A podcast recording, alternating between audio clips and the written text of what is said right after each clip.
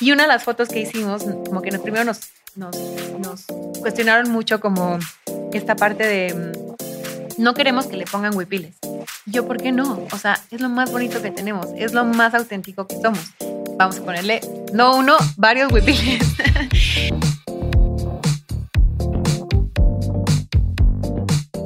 Sale la, la, publicación en enero y mi celular se empezó a caer sin pila, a sonar, ta, ta, ta, se dije algo pasó, que la revista causó revolución. Pero no estamos descubriendo nada, estamos compartiendo belleza. Y yo creo que la belleza tiene que ver mucho con, con el amor. Y a partir de ahí vienen muchos sentimientos que vienen acompañados de, de, muchas cosas como personas. Siempre creo que importante es tener una razón de ser y contar una historia. Para mí eso es lo más importante. Y si yo puedo crear esas historias o ser parte y contribuir, es lo que más me vuelve loca. A ver, antes de empezar, tengo una duda particular, que a lo mejor me vas a decir una cosa tonta, a lo mejor todo el mundo te lo pregunta. ¿Qué es esto de el documento 47 y lo de lo de Amoeba Journal? ¿Por qué el 47 la obsesión y, y qué onda con lo de la Amoeba Journal? Es, es, muy chistosa tu pregunta, pero la verdad no hay una historia. Me encantaría que fuera algo como muy mágico detrás. eh, eh, con las dos cuentas, Amoeba Journal, tengo una de mis mejores amigas que es directora creativa de una marca de bolsas. Mark. Mark Cross. Uh -huh. Ajá. Es una marca increíble. Y es mi mejor amiga desde preparatoria y siempre nos juntábamos a uh -huh. ver revistas y a soñar y a platicar de moda y etcétera. Y um, teníamos muchas ganas de, de, compartir cosas que normalmente la gente a veces no ve uh -huh. y que siempre teníamos como esta... Mi amiga se llama Rebeca Mendoza uh -huh. y siempre teníamos como esta fijación de en detalles que eran las únicas que lo veíamos y dijimos, vamos a documentar esa parte, ¿no? Y por eso salió una, esta cuenta, nada más es como por el nada más el placer Ajá. de compartir muchas imágenes. Y documenta esta 47. amiga, pero esta amiga es con sí. la que cuando fuiste a Nueva York, ella es la que estaba allá o es otra amiga. Es mi amiga en Nueva York, o sea, ella sigue viviendo allá. Pues es con la que allá, cuando ibas pero, a Nueva York es la que vas a ver. O sea, es mi amiga o sea, de prepa Ajá. y nos conocimos aquí en México y luego ella se fue a estudiar a Estados Unidos y allá Ajá. se quedó. Sí, pero a lo que yo es que porque yo escuché tu historia que un par de veces ibas seguido en Nueva York dijiste porque sí. tenía una amiga que estaba allá. Ah, sí, también. Es esta amiga. Es la misma amiga. Okay. Rebeca es Perfecto. mi hermana. Okay. Sí, eh, hubo un tiempo en que iba, no sé, unas 10 veces a Nueva York al año, una cosa de que ya me sentía en casa y muchas veces me quedaba en su casa, lo cual era muy, muy bonito. Uh -huh.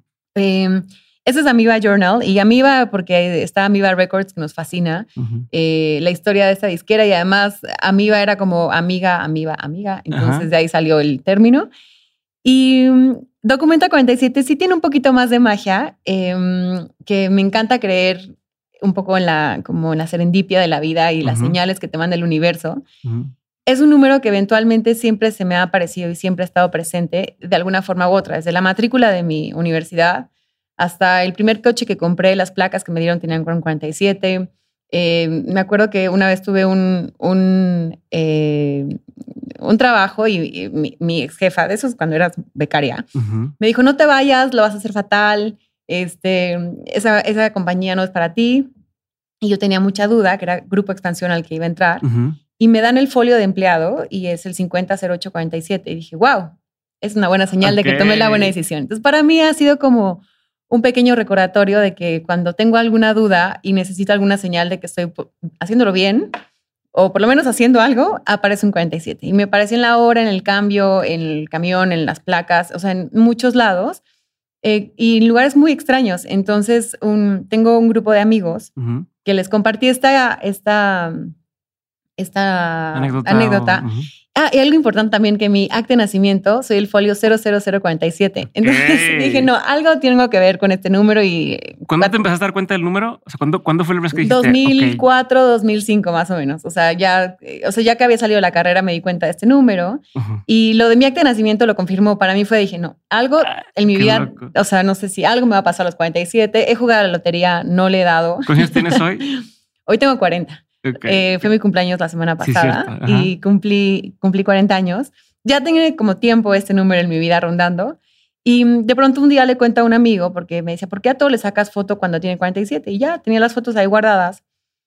Y no sé por qué las guardaba. Y en la pandemia, eh, él me empezó a mandar fotos por WhatsApp antes, como en, por 2013, cuando nos conocimos. Uh -huh. Teníamos cada quien su archivo Y en la pandemia dijimos, vamos a sacar todas estas fotografías a la, a la vida y a compartir esas historias lo quiero ver como pequeños mensajes del universo. Entonces, mucha gente ya los está viendo y nos comparten muchas fotos, nos taguean, nos mandan por WhatsApp, por Instagram. Y no sé, es una fijación de ver, llegar a un lugar y ver si hay un número y dices, ah, bueno, está bien. Y es una cosa. ¿Y, crecen cosas de numerología? Me fascina. sí, numerología, astrología, este, todo lo que pueda sumar para entender un poquito lo que estamos haciendo en esta vida me encanta. La numerología, en cuanto, o sea, ¿cuándo la descubriste? ¿O eh, no soy una clavada en la numerología, tanto me gusta, eh, pero yo creo que la primera vez que fui a una cuestión de numerología fue, tenía como 23, 24 años, ya que empiezas como un poquito a entender, o por lo menos tratar de entender la vida. Em, y nada, fechas de nacimiento, apellidos, todo eso, el número 5, mi, número es el 5, entonces... Em, no sé, tengo como fijación siempre en esos señales. Entonces, los horóscopos a mí, para mí me fascinan. La astrología me parece fascinante, la carta astral, todo eso como que siento que eh, no son respuestas, sino como perspectivas, eh, perspectivas para poder entender la vida, porque creo que mucha gente se acerca a pedir una respuesta. Y yo al principio lo hacía, como pensaba que era como el tarot o como ese tipo de cosas. Y no, creo que conforme pasan los años, para mí ese tipo de prácticas son como para entenderte un poco mejor. Em, darte una, sí, como el full shot de lo que estás viviendo y entender de dónde vienes y hacia dónde vas. Eh, sin darte una respuesta, simplemente como un mayor entendimiento de quién eres como persona. ¿Hay algo que hagas constantemente? O sea, alguna de estas prácticas que digas hacer cada mes o cada mm. año o cada... Pues cada año, eh, ahorita no me la he hecho la carta astral. Me gusta ver cómo están los planetas alineados, pero diario leo los horóscopos. Tengo mis cuentas de Instagram que sigo. Tengo a Susan Miller, que es una gran astróloga, eh, y leo los monthly horoscopes este, en, en, su página de internet. Entonces es como mis ¿cómo te diré? Siento que son conversaciones que tengo conmigo misma, em, pero que alguien más me está diciendo, todo va a estar bien, pero soy yo misma diciéndome esto, porque es la interpretación. Recientemente descubrí el, el I Ching. Em, el I Ching es un libro de filosofía, bueno, es como una filosofía china milenaria, donde consultas al, oráculo. Y suena como muy, como de mago y demás, pero son tres monedas que avientas y tienen como una Específicas. Específicas. tres tipos de monedas, o sea, tres monedas que son de esa práctica. De esa práctica. Y sí, digo, son las típicas monedas chinas, que son, eh, que tienen un cuadrito en el centro y que son delgaditas, y tienen eh, águila o sol, o sea, tienen dos eh, símbolos. Y nada, el, el, I Ching para mí es también conocimiento puro, son, siempre olvido el nombre del chino. Me da mucha pena, pero si buscan I Ching, sale. Es un libro increíble donde son como aproximadamente, son diagramas. Entonces tú tiras las monedas y vas contando y te salen como, haces una pregunta primero.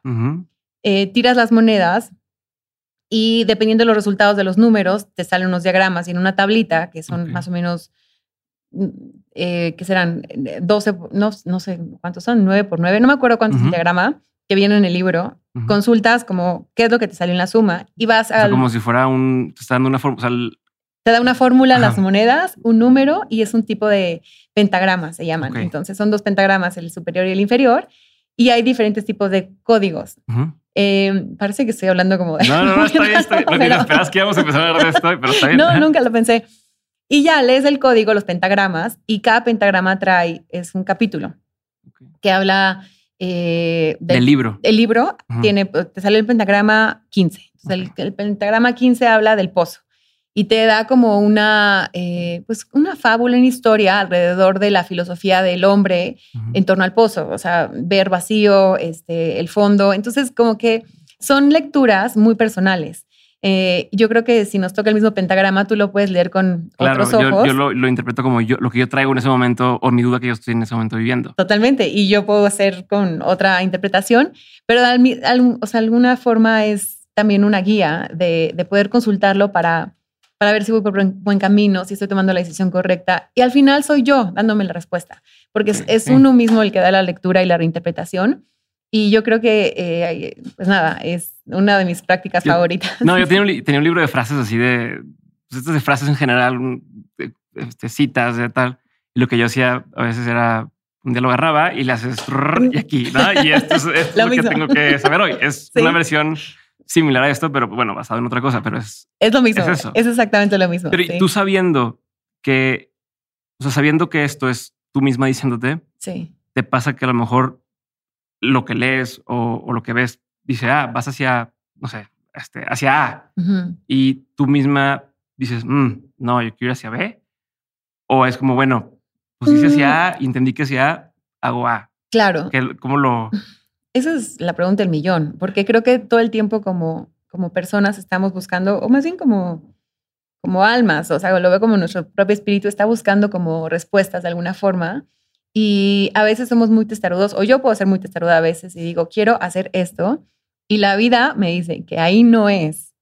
Y entonces te tiene que el universo dar una arrastrada para entender que ahí no es, pero uno se, se ferocina y quiere quedarse ahí. Pero creo que al mismo tiempo la, la, vida misma te va acomodando y sí creo que todas las cosas, creo firmemente, pasan por algo. Y nada más es una cuestión de ser un poquito más sensible. Creo que conforme pasan los años te das cuenta de que bueno, ya sabes que tienes que fluir un poco más, confiar en el universo, confiar que te está pasando esto por alguna razón, pero de, cuando estamos creciendo siempre nos aferramos a alguna idea y de pronto la vida te dice, ¿qué crees? Ahí no es, pero la vida misma se encarga de decirte, no era ahí.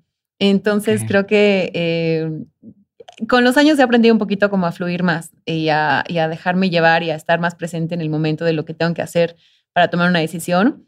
Eh, obviamente sí tengo como algún sesgo de decir, no, yo sí quiero esto, pero de pronto hay muchos caminos, o sea, no hay un solo camino y, y hay siempre formas. Entonces, para mí, toda esta, pues le llamo, es una sabiduría interna de alguna forma que voy como agarrando de todo lo donde puedo. Eh, te digo que este libro tiene años, o sea, de, es que no me acuerdo, o sea, no es confusión, pero es tipo de esa época.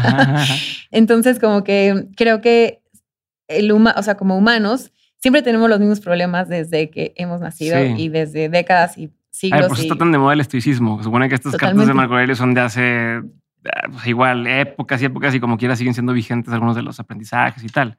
Todo, o sea, todos venimos a aprender. Eso es algo que también tendríamos que empezar con. Me encantaría que cuando uno naciera te dieran un manual, ¿no? De lo que te pasa en la primera década, en la segunda, en los 30, en los 40, así, porque siempre se repiten las mismas cosas. Y al final es la, la, la, misma base, ¿no? Como, cómo estar más presente contigo mismo, cómo, cómo fluir más, cómo aferrarte a la vida de alguna forma más alegre. Eh, no sé, entonces como que esta sabiduría de, de, ver las cosas con mayor perspectiva me ayuda muchísimo y sí soy fan eh, de consultar. Pero a ver, o sea, ahorita me hablas como de esta tranquilidad para tomar las decisiones o como ser, como fluir, ¿no? Sí. Pero también sé que durante mucho tiempo has tenido mucha prisa, ¿no? Tu mamá incluso te decía este, lo despacio que tengo prisa y, y esa está persona un poquito desesperada. Y ¿Eso lo leíste en algún lado? ¿Te lo dije? Este, lo consulté en el I Ching. Este, eh, es la frase favorita. entonces, eh, cuando, ¿cómo balanceas esto o en qué momento de tu vida empezó a, hacer, a hacerse ese switch de decir, ok, debo dejar de correr tanto y empezar a, a fluir más? Bueno, uno nunca deja de correr, esa es una verdad. Em, y por eso ese lema es mi favorito, porque despacio que llevo prisa, creo que aprendí que, o sea, creo que con los años he aprendido a tomar un poquito las cosas más a la ligera, en el sentido de que no, ¿cómo, te, cómo puedo explicar esta cuestión? O sea, no a la ligera, sino más bien más presente. Porque antes me agobiaba por muchas cosas que no podía controlar y aprendí que hay cosas que uno no controla. Entonces, eh, yo como buena capricorniana me encanta controlar todo y que todo esté perfecto y que todo salga increíble. Pero creo que grandes de las lecciones, o sea, una muy buena lección de vida es que yo no puedo controlar todo y eso es un mantra de vida para todos. Y para mí lo ha sido. Entonces, el despacio que llevo prisa viene un poco como eh, también como aprendiendo como de la mano de, todo lo que he aprendido en los últimos años. Sí, era una niña que corría, subía, bajaba, regresaba y ahorita lo sigo haciendo, pero como que ya lo veo como con mucha más perspectiva. ¿Será con más disfrute y con menos ansiedad a lo mejor? O menos como miedo de que ching, se me va a ir el tren y ahorita ya es más como quiero hacerlo y estoy emocionada por hacerlo. Totalmente. Pero, pero ¿cuándo, en qué punto de tu carrera empiezan a caerte esos 20? O sea, mm. porque todo el mundo te dice eso, ¿no? De, de no todo lo puedes controlar, y no pasa nada, hiciste lo mejor y suelta y tal. Pero no sé si todo el mundo lo entendemos desde el principio, ¿no? Entonces, ¿cuándo es cuando más o menos ya sentiste que va, o sea, hicimos lo que pudimos y esto salió, esto no, y ya no pasa nada? Como para entender también. Mm, pues creo que digo, sigo aprendiendo eso, porque también, no te miento, hay, hay veces que eh, en la compañía en la que trabajo actualmente es lo mismo, ¿no? Como decir, ah, estrés y, y hay mucho apego de algunas cosas y mucho control, pero creo que siempre las cosas salen como tienen que salir, me di cuenta, yo creo que desde el momento uno que empecé a trabajar en la revista él Ok. O sea, eh, la verdad fue como, como que nada más es, es tan recurrente y pasa tanto, pero nada más es darte cuenta que ahí está ese mensaje, ¿no? entonces, pero me acuerdo que fue ahí, que la primera vez que entré a la revista, porque yo trabajaba en relaciones públicas de Grupo Expansión, y entro a la revista y primero levanto la mano, ¿quién quiere estar? Y yo quiero, segura, sí, yo quiero. ¿Has hecho editorial? No, nunca antes en mi vida, pero le voy a entrar. Ok, perfecto. Entonces me dicen, a la semana que entro, te vas a Nueva York a hacer una una portada de una historia de moda. Y yo, ¿qué? ¿Qué es una portada? O sea, sí sabía que era una portada, una historia de moda, me encanta la moda. Todo, pero lo que hay detrás de yo sola Nueva York, sí. Ah, ok, bueno. Corrí por todos lados y me estresé y todo. Y la moda salió. ¿Tu amiga ya vivía allá? Mi amiga ya vivía allá. O sea, ya tienes de perdido como alguien con quien. Sí, hacer un poco de base. Luego se fue a vivir a Londres y me quedé solita, pero tenía más amigos allá. Pero sí, ya tenía. Pero al final era como, pues vas tú sola al ruedo. Entonces era de, llega, preséntate con todos, haz un trabajo en equipo, haz la producción. Hicimos un shoot con, nunca lo voy a olvidar, con Alexander Newman y con una modelo, eh, que se me olvidó su nombre, dije, nunca lo voy a olvidar, pero eh, no me acuerdo, una niña hermosa de Texas. Em, y lo hicimos los tres con el makeup artist en la calle, en Nueva York, y eres como, todo sucede, todo sucede de que la niña, ¿dónde puedo cambiar? Ahorita conseguimos un baño, no te preocupes, ¿no? Y como que te das cuenta de todo el trabajo que hay detrás de una producción y cuando ves las fotos dices, todo sale. Entonces ahí fue mi primer, mi primer temor, porque no dormí antes de irme a Nueva York, estaba súper temblorosa. Yo acabé ese día agotada. O sea, ¿qué es, ¿qué es esto? ¿Le dijiste al equipo que no sabías qué estabas haciendo? sí, les dije, no tengo ni idea. Mejor, no te preocupes, tú le pones la ropa a la modelo, el fotógrafo hace todo, la modelo sabe. Y yo, ah, wow. Eso fueron mis indicaciones. No, ya me di cuenta que estando en set tenía mucho que aprender, ¿no? Mm. Eh, como, como estilista y como, como o sea, haciendo producción de moda. Como si fuera productor de una película, pero También, o sea, es de que quién, quién quiere café, ya sabes, de que quién trae el café. Y no éramos nadie más que, más que nosotros tres, ¿no? Bueno, cuatro con con el maquillista. Y al final todo sale. La revista salió impresa, las fotos se entregaron a tiempo y todo sale. Entonces ahí fue como mi primera lección de, ok, todo se puede hacer. Nada más vas aprendiendo. Para la siguiente ya aprendí que tengo que tener un asistente, tengo que. Entonces creo que esos son constantes aprendizajes. ¿Te dijeron algo de retroalimentación cuando llegaste? Les dijeron que estuvo bien? Ah, Casi no. ¿Qué sentiste? Y porque tenías tiempo persiguiendo eh, hacer esto, como que, como que ya tenías, o sea, todo lo que querías hacer era llegar a, esto que estás haciendo. Total. ¿no? Y entonces llegas ahí, te dicen, está chingón. ¿Qué sentiste? ¿Para esto nací o qué? no, me sentía como pez en el agua. Es como, esto es lo que, lo que, lo que yo nací, me acuerdo que para hacer que, al final primero pensaba que era moda y ahorita estoy entendiendo otras cosas de compartir más de lo que puedo ver. La primera vez que, que, yo estaba como un poco nerviosa que estudiar, ¿no? Es muy duro que te hagan escoger en la preparatoria. ¿Qué quieres estudiar toda, tu vida, no? Porque aparte es la pregunta de, pero esto te vas a dedicar siempre. Aprendizaje número dos. No te vas a dedicar eso toda tu vida. y si quieres hacerlo en el momento, hazlo, ¿no? Es como, nunca puedes estaba viendo un post ayer de los grandes diseñadores y los grandes eh, artistas que empezaron a los 35, 40, 45. Tom Ford empezó su marca a los 40. O sea, como cosas de muchos, de muchos que, dices, no, no siempre tienes que saber a los 20, a los 18 qué vas a hacer toda tu vida. Entonces... Eh, o también hay situaciones, digo, y no sé qué opinas de esto, pero ejemplos como un complex, que no empieza, o sea, que empieza como una marca de streetwear eh, y de pronto se convierte en lo que es, ¿no? Totalmente. O personajes fuera de la industria, como el polémico Kanye. También. Y que de repente, pum, y viene a hacer cambios. De entrada, ¿qué opinas de ese tipo de... O sea, ¿tú crees que el tema de la moda es, no, voy a empezar y voy a estudiar y voy a hacerlo durante? ¿O se vale que entren estas figuras que vienen de otra industria y de repente llegan y es aquí está lo mío, tengan. Me encanta ver a las industrias como un ser vivo. O sea, todas las industrias son seres en movimiento y en constante cambio. Y el cambio es lo único que tenemos otro aprendizaje constante. Todos los días, siempre hay cambios, ¿no? Eh, entonces, la moda no hay fórmulas. Tampoco creo que ninguna industria. Sea, probablemente. Perdón, dije complex, ¿verdad? Supreme. Supreme, Supreme. Sí. Estaba pensando. No, no, no, pero sí, me, quedé, me pensando. Lo que pasa es que es cuestión de hacer las cosas. O sea, siempre es lo que todo el mundo dice, inténtalo. La cuestión es el primer paso, es lo difícil. O sea, todas las frases motivacionales que te puedes encontrar en Pinterest.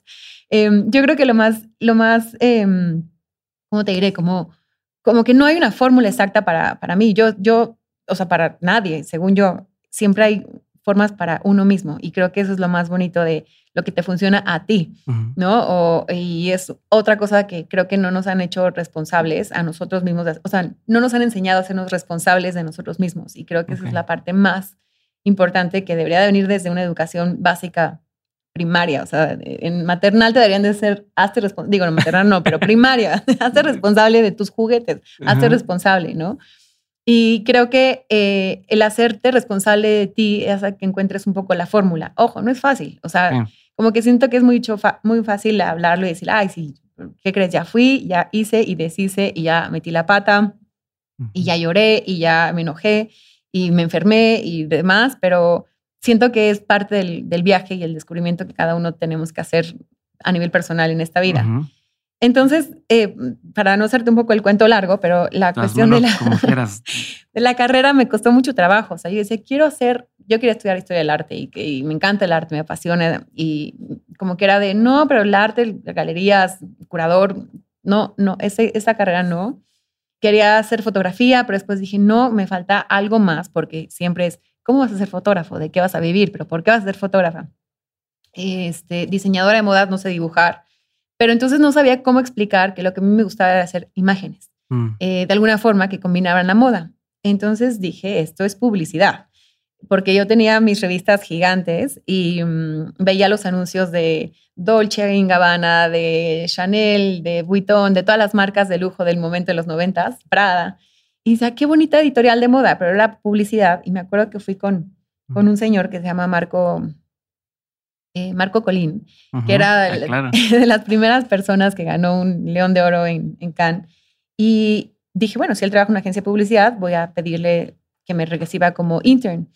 Y entonces me dijo, a ver, tráeme... ¿Cómo te enteraste de esta persona? Su papá es amigo de mi papá y entonces por ahí, ah, por ahí nos consiguió esta cita. Y fui con él y me dijo, a ver, tráeme lo que te gusta hacer de publicidad, ¿qué te gusta? ¿no? Entonces yo pues, llevé mis revistas.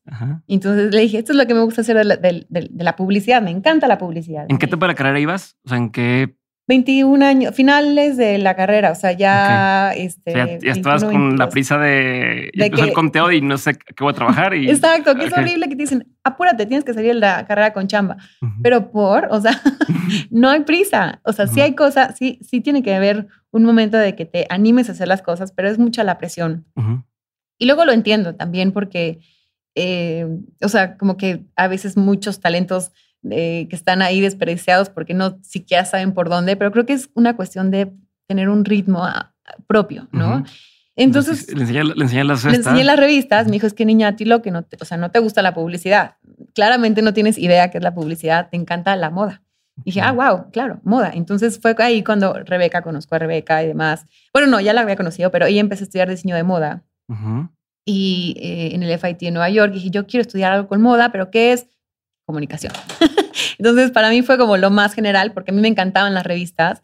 Y el, el, plan traía producción editorial y desarrollo de, de, productos como revista, como entrega final. Y dije, esto es lo que yo quiero hacer. Pero esto fue otra carrera, fue una especie de diplomado, fue. No, como estudié comunicación. ah, pero, pero la parte esa que dices de estudiaste moda no, siempre tuve una pasión por la ah, moda. Es que, es que estudiamos en el FIT, dijiste algo así. Mi amiga estudió en el ah, FIT, Rebeca. sí. Perdón, siempre cruzo millones de temas. No te preocupes, no te preocupes. Eh, no, la moda, mi pasión por la moda viene desde mi abuela. sí. Desde siempre. Mis papás, me encanta cómo se visten. Es unas personas que, no sé, me, me, me gusta mucho como lo que es la moda en general. Desde chiquita la tuve. ¿Tu abuela qué? ¿Cómo se viste? Mi abuela era costurera. O sea, mi abuela era ama de casa, pero se dedicaba a hacer ropa. Y con ella hacíamos la ropa de mis muñecas, hacía mi ropa para los compromisos que tenía, le hizo el vestido de novia a mi mamá. Mi mamá se casó con un traje sastre y un sombrero.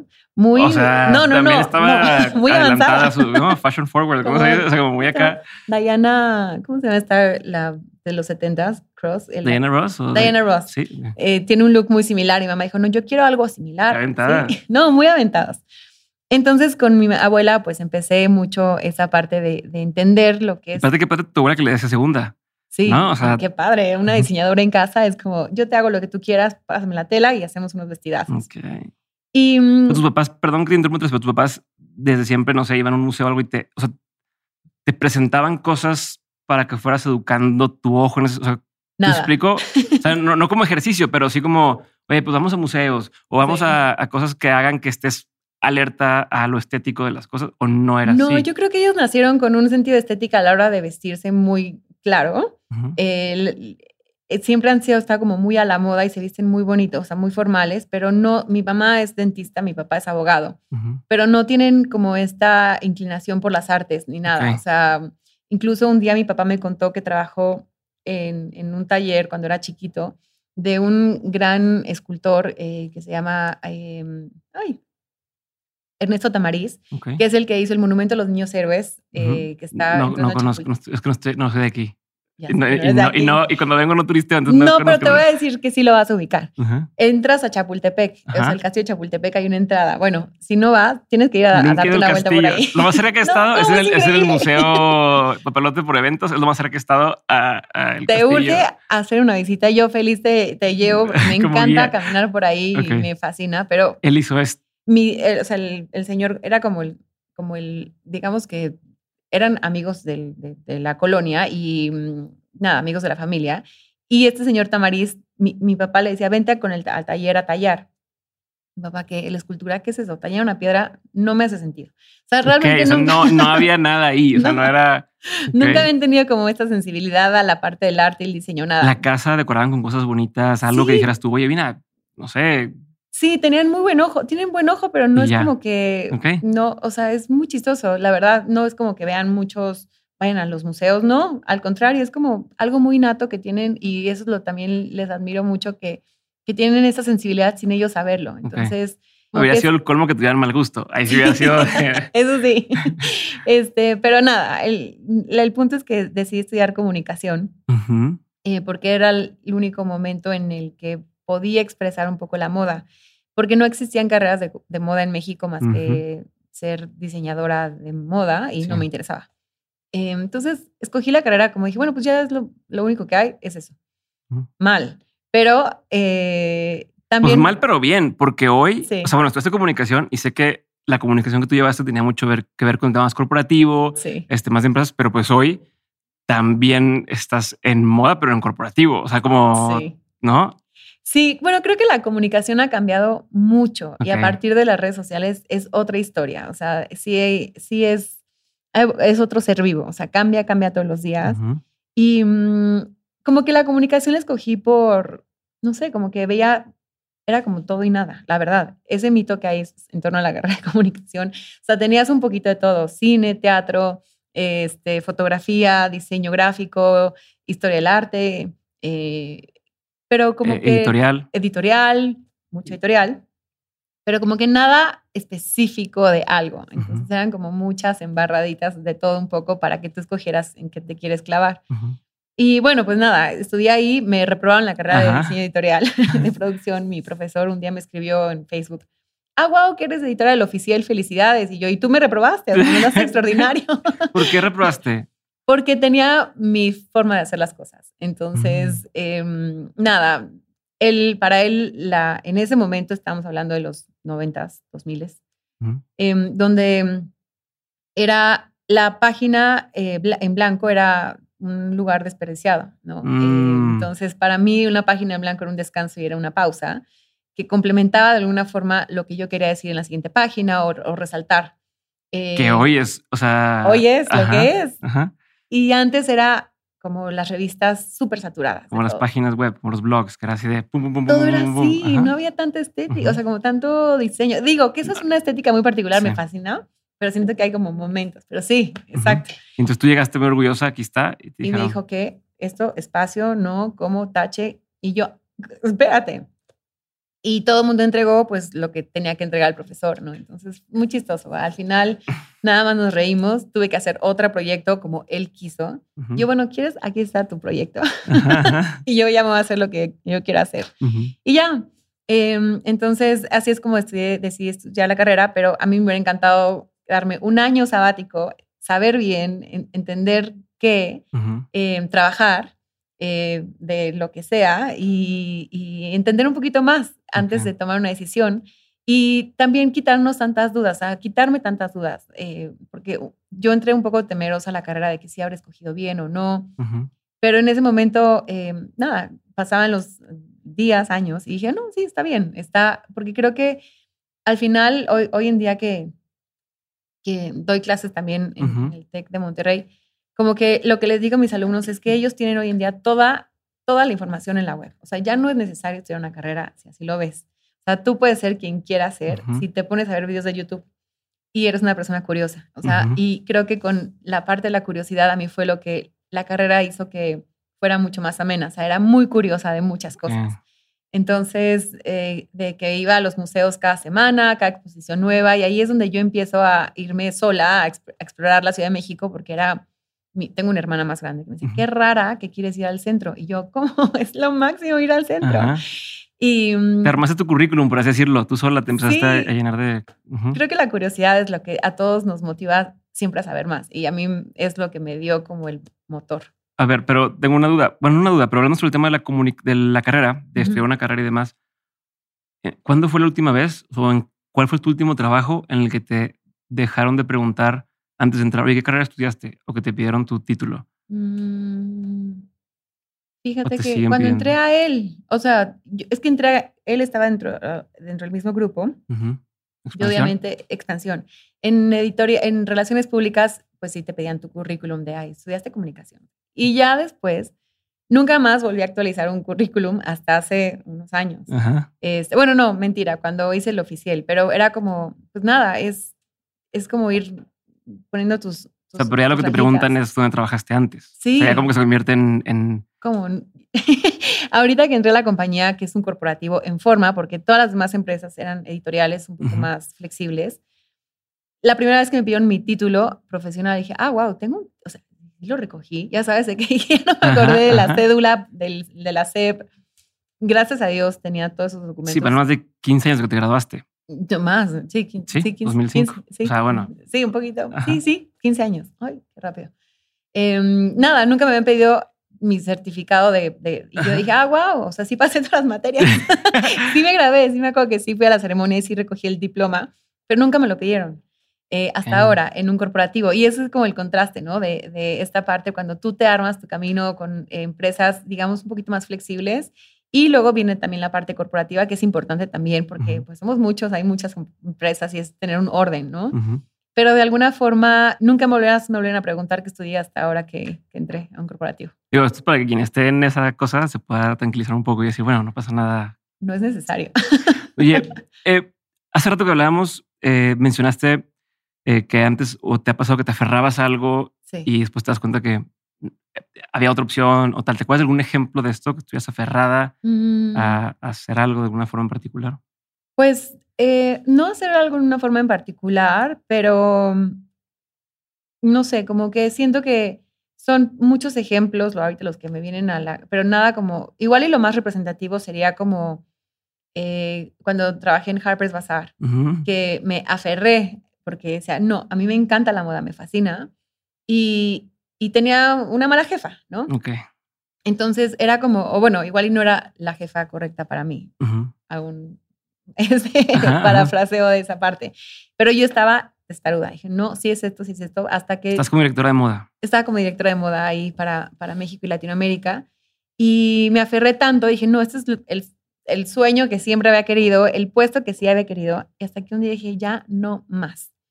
Entonces, eh, pues renuncié y me costó muchísimo. A ver, a ver, pausa, pausa, pausa ahí. ¿Cómo, cómo pasas de expansión a, a Harper?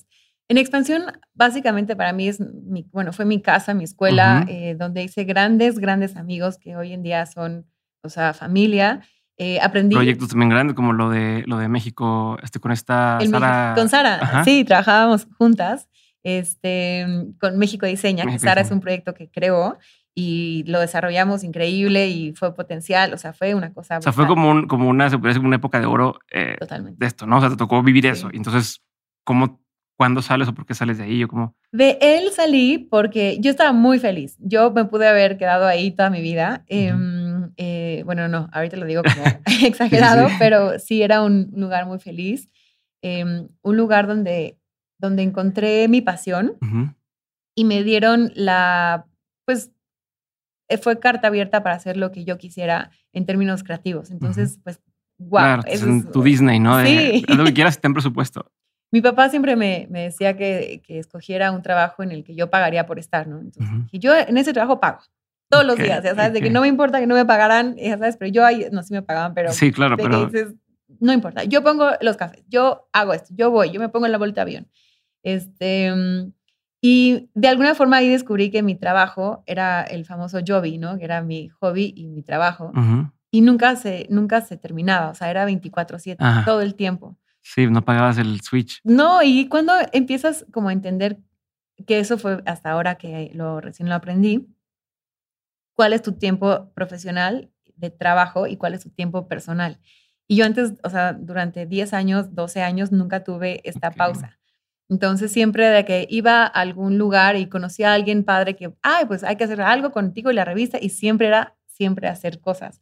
Y hasta ahorita estoy aprendiendo a, tener esta división de, de, lo que es, soy como trabajo y es lo que es mi, mi, mi, mi, hobbies, realmente. Eh, hay trabajos en los que, ¿no? Hay un mapa, ¿no? Muy importante que es como el de los, tu pasión, ah, lo que te este gusta, lo que te da dinero para lo que eres bueno y no sé qué, y el Ikagi, no sé cómo se llama. como, exacto. Y dije, qué maravilla y qué gratitud máxima de poder estar en lo que me apasiona y que me da dinero y que, y que me deja ser libre, ¿no? Claro. Pero pues ese, ese círculo, el otro día lo vi, dije, ¿cómo con la vida también con los años vas cambiando un poco? Prioridades o vas cambiando. Prioridades, o sea, sí, prioridades y también la vida te va cambiando como en el radar porque hay más responsabilidades, mm. porque de pronto tienes hijos o tienes que pagar otras cosas o tienes otros proyectos o pues la vida misma te va llevando como un curso, ¿no? Eh, o tienes otras pasiones también, ¿no? Dijiste, ya fui un esclavo toda mi vida y ahora se van todos a la fregada y voy a poner un restaurante, ¿no? También pasa ese tipo de cosas. Entonces, como que nunca había tenido esa división entre la parte personal y la parte profesional hasta ahora y me parece también muy sano tener como esto es lo que a mí me gusta y eso es lo que es mi trabajo. Eh, Pero ahorita estamos acá, en por qué te saliste de acá. Ah, entonces, estaba porque me dijeron que te diste cuenta de eso ahorita. Quiero saber qué pasó. O sea, si te diste cuenta de eso ahí o, o sea, o, por qué. no, en él yo estaba muy feliz, eh, pero obviamente eh, viene un cambio muy duro en, Editorial Televisa y reestructuran toda la, la parte del portafolio de los revistas, de la parte editorial. Entonces ponen a una nueva persona en la cabeza y me hablan para ver si me interesaba ser directora de moda. Y yo, ¿qué? ¿Cómo? Aquí era editora de moda senior y me estaban ofreciendo un nuevo puesto eh, de una dirección eh, para México y Latinoamérica. ¿no? Entonces, para mí era representaba... O sea, Harper está dentro de la misma... Eh, Harper's Bazaar está dentro de la misma... Harper's está en Televisa. Ah, y la reestructura fue en Televisa. Pensé que la reestructura fue en expansión. No, y... no, no, sí lo dijiste, pero, pero en mi mente fue así, expansión tal vez era parte de Televisa. O, sea, no. Entonces, Tú estás muy feliz, la fantasía, todo padrísimo, el jobby. Exacto. Te hablan de acá y te dicen, vas a dejar de ser editora senior, quiero que seas la mera mera de, de la revista, ¿no? La cabeza de, de, moda. De moda. Sí. Y no lo pensé dos veces. Dije, wow, ¿cómo? Harper's Bazaar es un título que tiene años, este, muchos más que él. Eh, y es un título, él es un título francés y, y Harper's Bazaar es una institución eh, americana. Entonces dije, no, 100% sí. Ok. O sea, independientemente de cuánto me van a pagar o lo que sea, te, te pareció de que va, voy. Sí, era una gran oportunidad. ¿Qué dijiste acá? Les dijiste, ¿y saben qué? Me voy. No te vayas. Éramos familia, eres como. Ajá. Y, pero pues de alguna forma representaba como crecimiento y también es otro aprendizaje, ¿no? Cuando no hay nada más que ofrecer y cuando es una buena oportunidad es suéltalo, suéltalo y sé feliz y gózalo y agradecelo. Me costó muchísimo trabajo porque pues tenía yo una forma de trabajar y mis equipos y mis confianza, o sea, la confianza, que creo que eh, a la hora de trabajar en equipo, lo más importante es, pues sí, la confianza en todos los sentidos de que yo tengo tu espalda en pase lo que pase, ¿no? Eh, y nunca, y, siempre me pasaba que, que, tenía amigas que trabajaban en revistas en Estados Unidos y que Devil's Wears Prada, no manches que trabajas con esa bruja, este, ¿qué es esto? Que la competencia, y aquí todo era hermoso y era mucha paz y felicidad y risas y una energía increíble.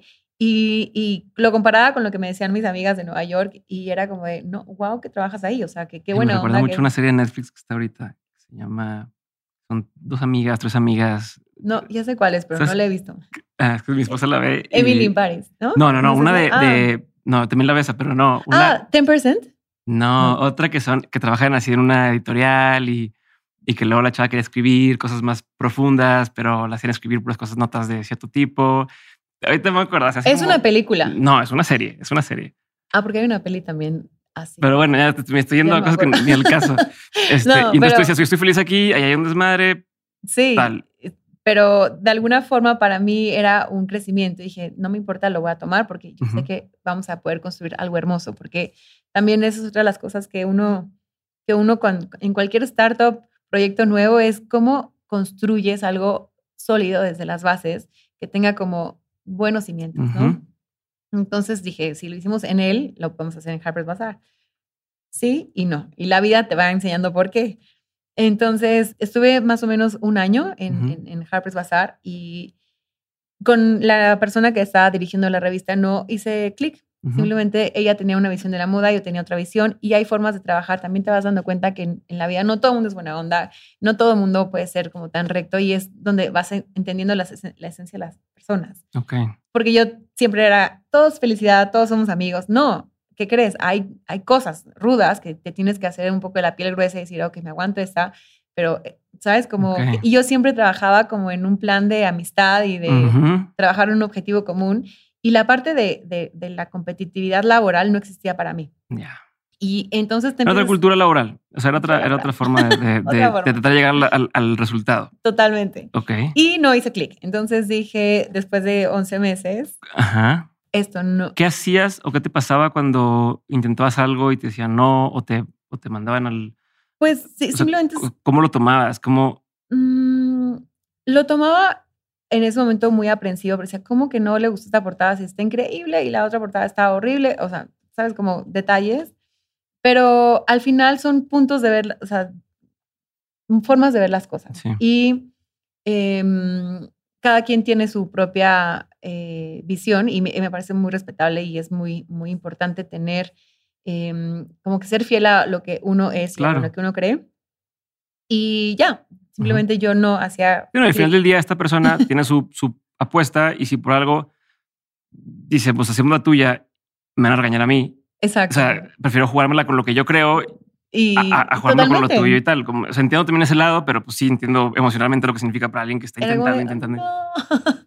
Pero bueno, eh, al final del día, con, o sea, decidí salir. Dije, aquí esto no, no me gusta y no tenía nada. Em, un día eh, me encuentro a, Natalia. no, pausa, pausa, ah, pausa. ¿Tenemos, a Natalia cuando ya te ha salido? No. Cuando me salí, recién me salí. Entonces yo quiero saber cómo tomaste esa decisión de salir. O sea, fue, vamos a salir porque no dijiste, me quedo un par de meses más en lo que busco otra oportunidad. O sea, ¿cómo es como eres cuando se te llenan las, el costal de muchas piedritas y un día el costal ya no da más. Bye. Entonces, sí fue una decisión que me tomó costar, o sea, me tomó tiempo tomarla. O sea, un año para mí fue bastante, lo pude haber hecho antes, eh, a los seis meses eh, o a los siete, y esperé bastante. Entonces llegó un momento en que. ¿Pero por qué no en esa etapa, si dijiste a los seis meses, dijiste ya no estoy cómoda aquí, ¿por qué no empezaste a medio a buscar otras oportunidades? Es muy buena tu pregunta y a veces también me lo cuestiono. Hoy en día lo veo con perspectiva pero me encantaba mi trabajo. Mm. Entonces era un amor-odio em, que, que, realmente era como, ¿cómo te diré? Nada, o sea, era como mucho amor, mucha pasión. Entonces... Eh, Muchas veces uno renuncia al jefe y no a la empresa. Correcto. Entonces, eso fue lo que, me, lo que me pasó, pero yo quería extender esta pasión que sentía y lo que me encantaba. Eh, y de ahí me agarraba hasta que la hebra se deshizo completamente. Y tomé la decisión porque ya no estaba contenta y ya estaba afectando mucho la parte emocional. Y era como, estoy estresada todo el tiempo, esto ya no es una calidad de vida, ¿no? Entonces, em, sí, sí fue una decisión muy difícil, lloré muchísimo, me costó mucho trabajo. Las personas que más cercanas a mí, ¿no? Estuvieron siempre ahí para apoyarme, me decían, ya renuncia, ya vete, ya salte. Em, pero no, no lo hacía por amor, o sea, nada, una cosa de codependencia horrible eh, con el trabajo, pero mm, al final tomé la decisión y fue lo mejor que me pudo haber pasado. ¿Qué sentiste cuando el día que renunciaste? Felicidad. O sea, te dio un alivio así. No, o sea, amaba a todo el mundo y dije, ya, se van. Felicidad, felicidad, mucha felicidad.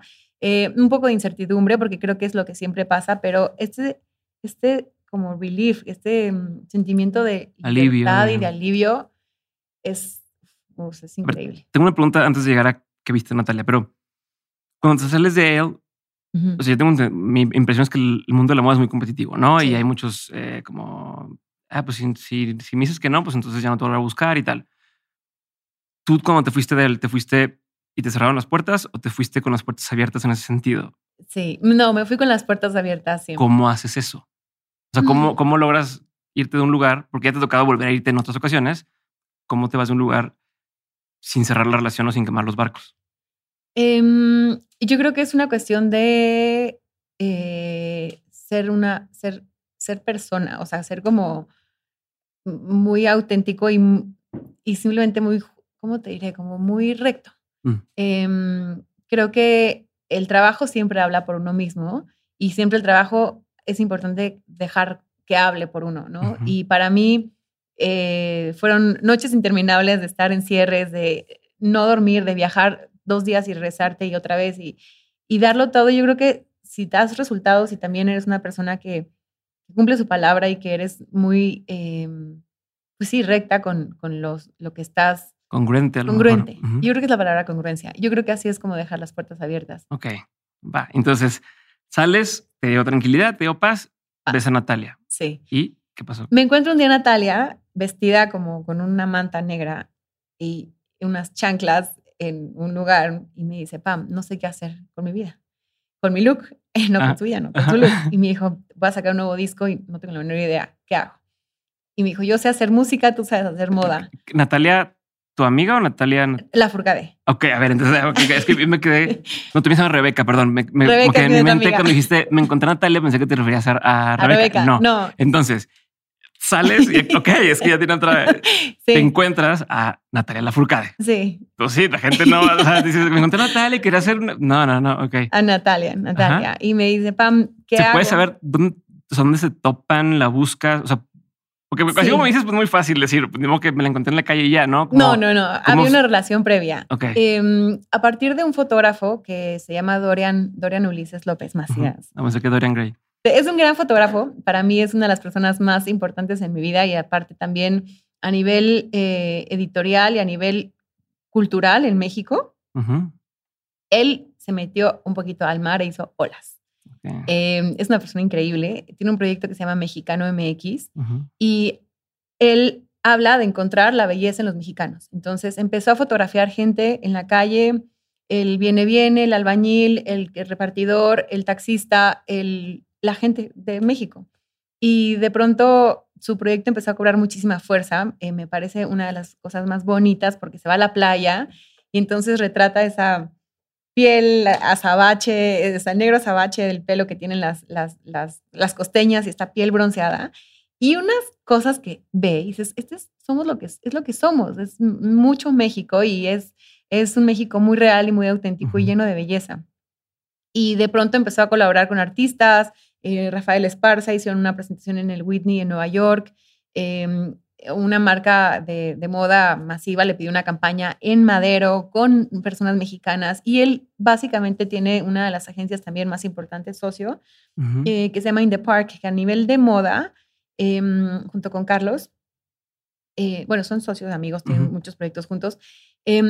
Ellos han puesto a México en otro nivel en la industria de la moda. Entonces, y me encanta decirlo y soy fan de su trabajo porque son fieles creyentes, porque en la industria en la que yo crecí era mucho eh, eh, el estereotipo del americano del europeo, que es lo chic y lo francés y lo elegante y lo cool. Y eh, de pronto ahorita las asiáticas están de moda, digo, eso pasa en la industria de la moda, pero ellos siempre decían una mexicana, y una mexicana y un mexicano, y una piel morena y, un more, y una morena que sea fuego. Y hoy en día, gracias a este proyecto que también lanzaron, em, tenemos grandes representantes a nivel internacional en las pasarelas más importantes, en Bottega Veneta, en JW Anderson. O sea, sí realmente han hecho descubren gente hermosa, mexicana. Eh, y eso para mí es como, wow, porque sí vinieron a hacer un, para, un antes y un después en la industria de la moda en México. Y ya me desvié, pero ese es Dorian. Esa es una persona mágica. Entonces, Dorian es, era fotógrafo, es fotógrafo, es un gran fotógrafo, pero era editor de Chilango, una revista de la ciudad. Y ahí nos conocimos en expansión, nos hicimos muy amigos desde el momento uno en que lo vi bailar. Dije, esta persona tiene que ser mi amigo, no puede ser que baile de esta forma. Y mm, Natalia. Natalia. Entonces Dorian em, eh, era muy amigo de los músicos, uno de los músicos de Natalia. Eh, y un día le dijo a Natalia si le hacía fotos y empezaron a hacer fotos. Entonces un día Dorian me dijo, necesito que vistas a Nati para estas fotos. Y la vestí y un día y las fotos quedaron muy bonitas y hasta ahí quedó la relación. Después me trabajando en, otro, en una de las. Yo trabajando en él todavía. Eh, después me visten, me pide ayudarla, ayuda para vestirla para una presentación que él tuvo en el Teatro Fru Fru. Y Natalia es chiquitita, es flaquititita, entonces era como muy complicado conseguir ropa para ella que le quedara perfecto. Y hicimos esa presentación, ella quedó muy a gusto, muy contenta y ya fue como algo muy esporádico y había una relación de que nos encontrábamos por amigos en común. Y me la encontré un día caminando en una feria de arte que sucede en México, Sonamaco, con una túnica negra y unas chanclas y me dice, ayúdame, ¿qué hago? Y le dije, vamos a trabajar juntas, vamos a, hacerlo de la mano. Y, y tiene eh, un gran, gran amigo a su lado que se llama Francisco Cancino, que es básicamente quien le ha diseñado muchos de los trajes con los que Natalia ha hecho las presentaciones más importantes. Y empezamos a pulir un poquito la, imagen de Natalia en ese sentido. Francisco haciendo toda la parte de diseño, que es, me parece también que es una de las personas más talentosas que hay en el país a nivel diseño de moda. Y nada, pues entre Fran con su magia, Natalia con su personalidad y con su belleza y yo poniendo los toques de ponte esto, hazte esto y demás, hicimos esta imagen. Entonces, eh, fue muy bonito saber que, que siempre hay, o sea, que una vez más la gente te busca por el trabajo y por los resultados y nada más es cuestión de juntar a las personas indicadas para poder hacer magia. Pero, ¿y esto fue para, la, para el disco que hicieron con Natalia? ¿O esto fue...? Fue para el disco y, y, o sea, no, el disco fue el de Agustín Lara y luego con Fran, eso fue las fotos que hice primero con ella. Y luego con Francisco ya empezamos a hacer, bueno, Fran diseñó los vestidos para los Grammys y la presentación de los Óscares. Eh, y tenía Natalia unos tours y unas giras y yo le ayudaba con esa imagen de la ropa que se ponía en, las, en los tours. En el tour. En los tours y en las giras y luego los Grammys y los Oscars complementábamos como los looks. Ok. Era como todo. Un stylist, o hicimos stylist de Natalia. Sí, tal cual, stylist como Natalia, exacto. Ok. mucho tiempo. sí. Entonces sales de acá, te vuelves stylist de Natalia. Stylist, me estuve como un mes y medio eh, dándole con, con, Nati y de pronto me buscan, o sea, al, al mes de renunciar de, de, de, Televisa, de Televisa, me buscan de una editorial independiente chiquitita. Eh, que quería traer un título francés que se llama L'Officiel. Es una, la, L'Officiel es, digamos que la, uno de los primeros, hay dos revistas italianas, este, francesas, eh, que es Vogue, que sale de ahí, y, no, Vogue es americana, perdón. Eh, ay, se me fue la otra, L'Officiel y la otra, y él. Mm. Pero primero, la primera revista francesa fue L'Officiel, desde 1921 que la querían traer a México, que querían ver cómo expandir los mercados y México estaba, está creciendo y está en una expansión eh, brutal en el sentido de la moda, las marcas de lujo, desarrollos como el Palacio de Hierro crecieron impresionante, el Palacio de los Palacios, este, las marcas Mazarik era Mazarik, luego Santa Fe, que son diferentes zonas en la Ciudad de México, pero tuvo un boom, ¿no? Y, y, un consumo también mucho más interesante del, del mercado. O sea, el lujo México se volvió un mapa, un punto en el mapa para el mercado de lujo a nivel internacional. Entonces, em, ellos también querían traer lo oficial a México por este boom que había del mercado de lujo y de la moda y la belleza. Me buscan y me preguntan. ¿Cómo te encuentran? A través de amigos en común. O sea, eh, es que la vida, la vida es así. Creo que también es uno de los aprendizajes que nunca sabes con quién te vas a topar ni al lado de quién estás sentada. Em, ni, no sé, como que también creo que esa serendipia de la que te contaba el 47 también creo que tiene que ver con el momento exacto en el que conoces a la gente en tu vida. Mm. Em, Hay gente que quieres conocer, quieres conocer, quieres conocer, no pasa y de repente pasa una vez cuando estás listo para eso, a lo mejor. Nunca te lo imaginaste. Em, no, al, oficial llegué porque los niños que traían la licencia, que los franceses habían contactado a esta editorial chiquita, uno, uno de los eh, socios era novi, era, estudió en la escuela de un exnovio que tuve, que cuando trabajaba en él me decía, no puede ser que todo tu trabajo sea esto, este, que se, o sea, no puede ser que te la pases trabajando, ya desconéctate. Y yo, no, tengo que mandar, tengo que hacer, ¿no? Eh, y le preguntó, ¿conoces a alguien que le gustaría? Dijo, pues Pamela, le encanta la moda, ¿por qué no platicas con ella? Y así fue como llegué. O sea, te digo que son como puntos que se van uniendo. Ok. Y mm, conocí al francés que se llama Benjamin. Eh, y bueno, primero me dijeron que si quería hacer editor, si me interesaba lo oficial, un café. Y dije, bueno, si me ofrecen otra vez ser editora de moda, estoy cansada, no lo voy a tomar. Ahí venías hastiada ya, ya, no quiero esto. Okay. y la moda ya no es lo mío. Con, con Natalia, ¿estabas ganando, o sea, estabas generando un ingreso? O sí, o sea, me pagaba como, como stylist eh, y lo hacíamos de, yo lo hacía de mucho amor, o sea, porque para mí era como un proyecto muy bonito trabajar con ella. Ella lo tenía muy claro, simplemente faltaba edición. Y yo creo que soy una muy buena editora, decir, quita esto, quita esto, pon esto. Y entonces a veces es nada más trabajar los, detalles, exacto. Pero y antes de que llegaran ellos, ¿tú sabías qué querías hacer? O sea, como que tenías un plan, decías, me voy a quedar aquí un buen rato, no, no tienes claro. No tenía plan, no, no veía más allá. Entonces te buscan. Un día a la vez. me despertaba y decía, bueno, ¿y hoy qué? O sea, ¿hacia dónde voy? Em, no sabía. Pero me empiezan a caer proyectos, o sea, inmediatamente la gente se entera que renuncias y me hablaban, oye, necesito que me ayudes con este proyecto, oye, tengo esta otra cosa, sí me cayó un proyecto. A ver, no, entonces te voy a pausa ahí, no, y, en buen sentido, perdón, digo, quienes escuchan saben que, saben que interrumpo mil veces, pero eso, te empiezan a caer proyectos, o sea, inmediatamente renuncias y la gente se da cuenta, a ver, no, o sea, no a cualquiera le pasa eso. Sí. ¿Qué, crees que tú hiciste bien durante todo este tiempo para que entonces la gente eh, casi casi que estuviera, estuviera en el top of mind y estuviera lista para, oye, quiero hablar contigo y demás. Porque además, no es como que, oye, ¿sabes qué? Tengo esta presencia online o tengo tal. Sí. Y, aparte, y eras un poco, pues también medio detrás de cámaras. entonces, ¿cómo, se, ¿cómo te hiciste de esta, de esta red, se puede decir? O, esta... No sé, creo que tiene que mucho que ver como... Creo que es el trato con las personas. Eh, y para mí siempre es esta frase, ¿no? De que trata a los demás como te gustaría que te trataran a ti. Entonces, creo que eso es lo que me ha abierto muchas puertas porque oh, yo me acuerdo que iba a las tiendas de, de moda, o sea, de, de, la marca y al que me atendía, el vendedor, lo llamaba por su nombre, eh, lo entendía, lo platicaba, como que me gusta mucho entender quién me ayuda y quiénes somos parte de como de un proyecto, ¿cómo te diré? Como, o sea, nunca sabes en dónde te vas a hablar a topar con la vida con nadie. Y hay una, una de esas anécdotas que luego lees en Twitter de que un señor estaba sentado en un aeropuerto y de pronto se siente una señora y resulta que no sé qué y que era el presidente de no sé qué país, ¿sabes? O sea, como cosas así, pero que te das cuenta que son, que lo que nos une son las cosas más triviales y las más comunes, las más humanas. Y para mí el trato siempre ha sido algo que me caracteriza en el sentido de que o sea, yo puedo dejar de salir con una persona, o sea, con un niño que trate mal a alguien, le hable mal al mesero. No, estás entendiendo. como quién, quién eres, ¿no? Es, no sé, como que siento que tiene mucho que ver el trato. Ok.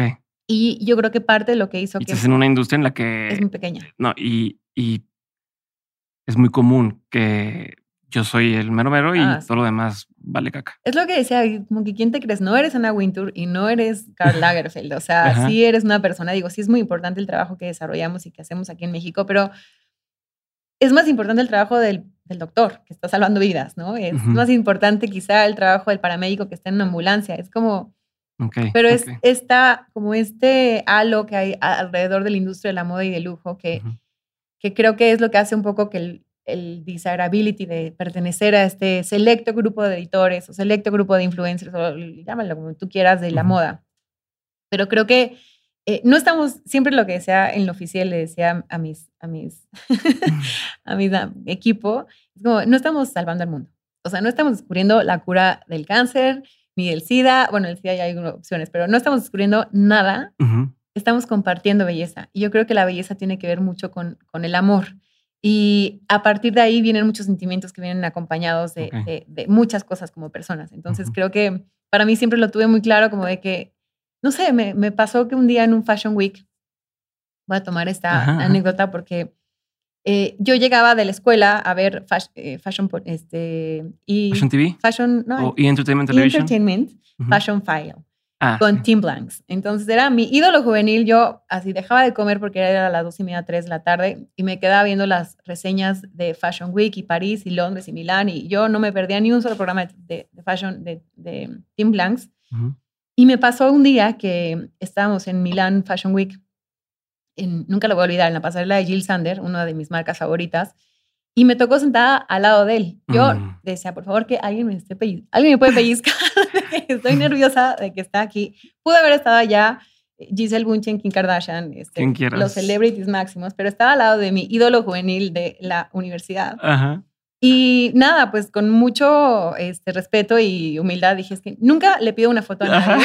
nunca le pido, o sea, porque me ha tocado estar, he visto a mucha gente este, famosa y me da pena pedirles fotos porque no me gusta. Pero dije, no, este no me es, o sea, es, como un hito también. O sea, o sea el, el, estar ahí significa muchas cosas, ¿no? Muchas, muchas cosas. cerrar un círculo ahí. Entonces me acerco con, con Tim Blanks y le digo, Tim, tú eres básicamente la razón por la que hoy estoy sentada aquí. ¿Y qué crees? Me toca al lado de ti y eres mi inspiración. Bueno, se le llenan los ojos de lágrimas. me dijo, ¿cómo te llamas? Y yo, Pamela, eh, soy de México y como que se le quedó México. Entonces, siempre que nos veíamos en los Fashion Weeks, me decía, México, México, ¿no? Como que sabía la historia, porque es una persona muy famosa, pero es una persona muy terrenal.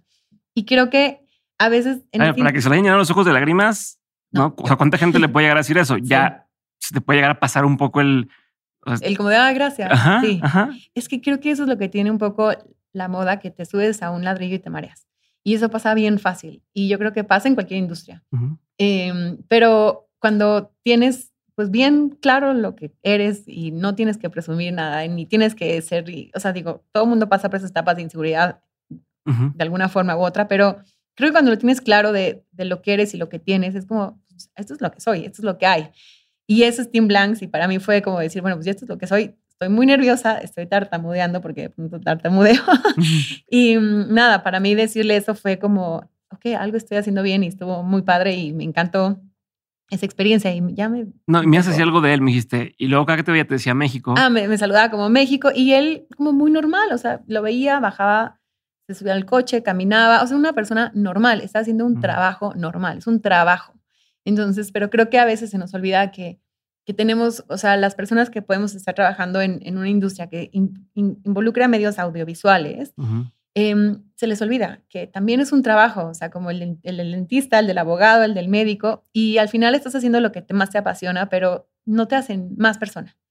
Entonces, para mí creo que esa ha sido la lección de las lecciones más bonitas eh, que he tenido y yo creo que eso es lo que, con eso crecí y con eso es lo que yo creo que em, cuando una persona es realmente, digo, es difícil a veces, te digo, toma tiempo, pero cuando eres tú, auténtico. Es como, ya, esto es lo que es y eso es lo que hace que las puertas se te abran. Y yo creo que también ser muy profesional.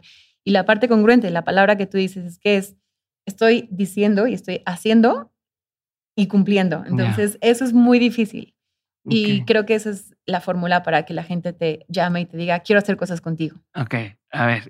bueno, una cosa más, ¿te llegó a subir en algún punto? Eh, o sea, algún no, soy la mera, mera. o sea, ¿Eh? no, todavía me da mucha, mucho oso. Este, no, no, no creo que se me haya llegado a subir en un punto. La verdad, me manejo muy, de una forma muy privada, em, muy tras, tras, me, o sea, estoy apanicada de estar aquí. ¿Sí? estoy sudando. ¿Estás nerviosa? Sí, estoy nerviosa. ¿Cómo? Y aparte llevamos una hora y cacho hablando, ¿vas nerviosa? Estoy nerviosa. Eh, no sé, como que me gusta estar más donde están allá este, y, y, ser parte de otra cosa, pero a veces es importante también hacerlo. eh, para compartir información y para compartir, si la vida te da este foro y, el universo te lo pones como comparte lo poquito, mucho que puedes llegar a saber, lo muy poquitito, porque probablemente alguien más esté en el mismo problema que tú. O sea, para mí, para mí, yo, yo crecí, o cuando yo estudié la, la carrera, yo buscaba ejemplos de personas que estuvieran haciendo este tipo de cosas eh, pero yo estudié en mercadotecnia, pero siempre me gustó el tema de eh, la moda, la música, el arte. O sea, mercadotecnia fue donde dije, pues a lo mejor esto eh, junta todo, ¿no? Diseño, tal. Eh, pero luego nunca escuchas o nunca sabes lo que está detrás de, los que sí están haciendo las cosas, ¿no? Y para mí esto es esa ventana para quien está también en, en esa búsqueda, en ese camino, que puedan decir, ok, ya vi cómo es alguien de la vida real que lo está haciendo Sí. eh, y de ahí puedo tomar lo que yo quiero. Entonces, por eso yo entiendo que estoy nerviosa, pero para mí es muy importante que puedas compartir estas cosas Sí. porque vuelven algo real Sí. eh, estos mitos, ¿no? O sea, como que lo, lo pasan a, ok, de este mito que sí existe, que no existe, que es verdad y que no es verdad.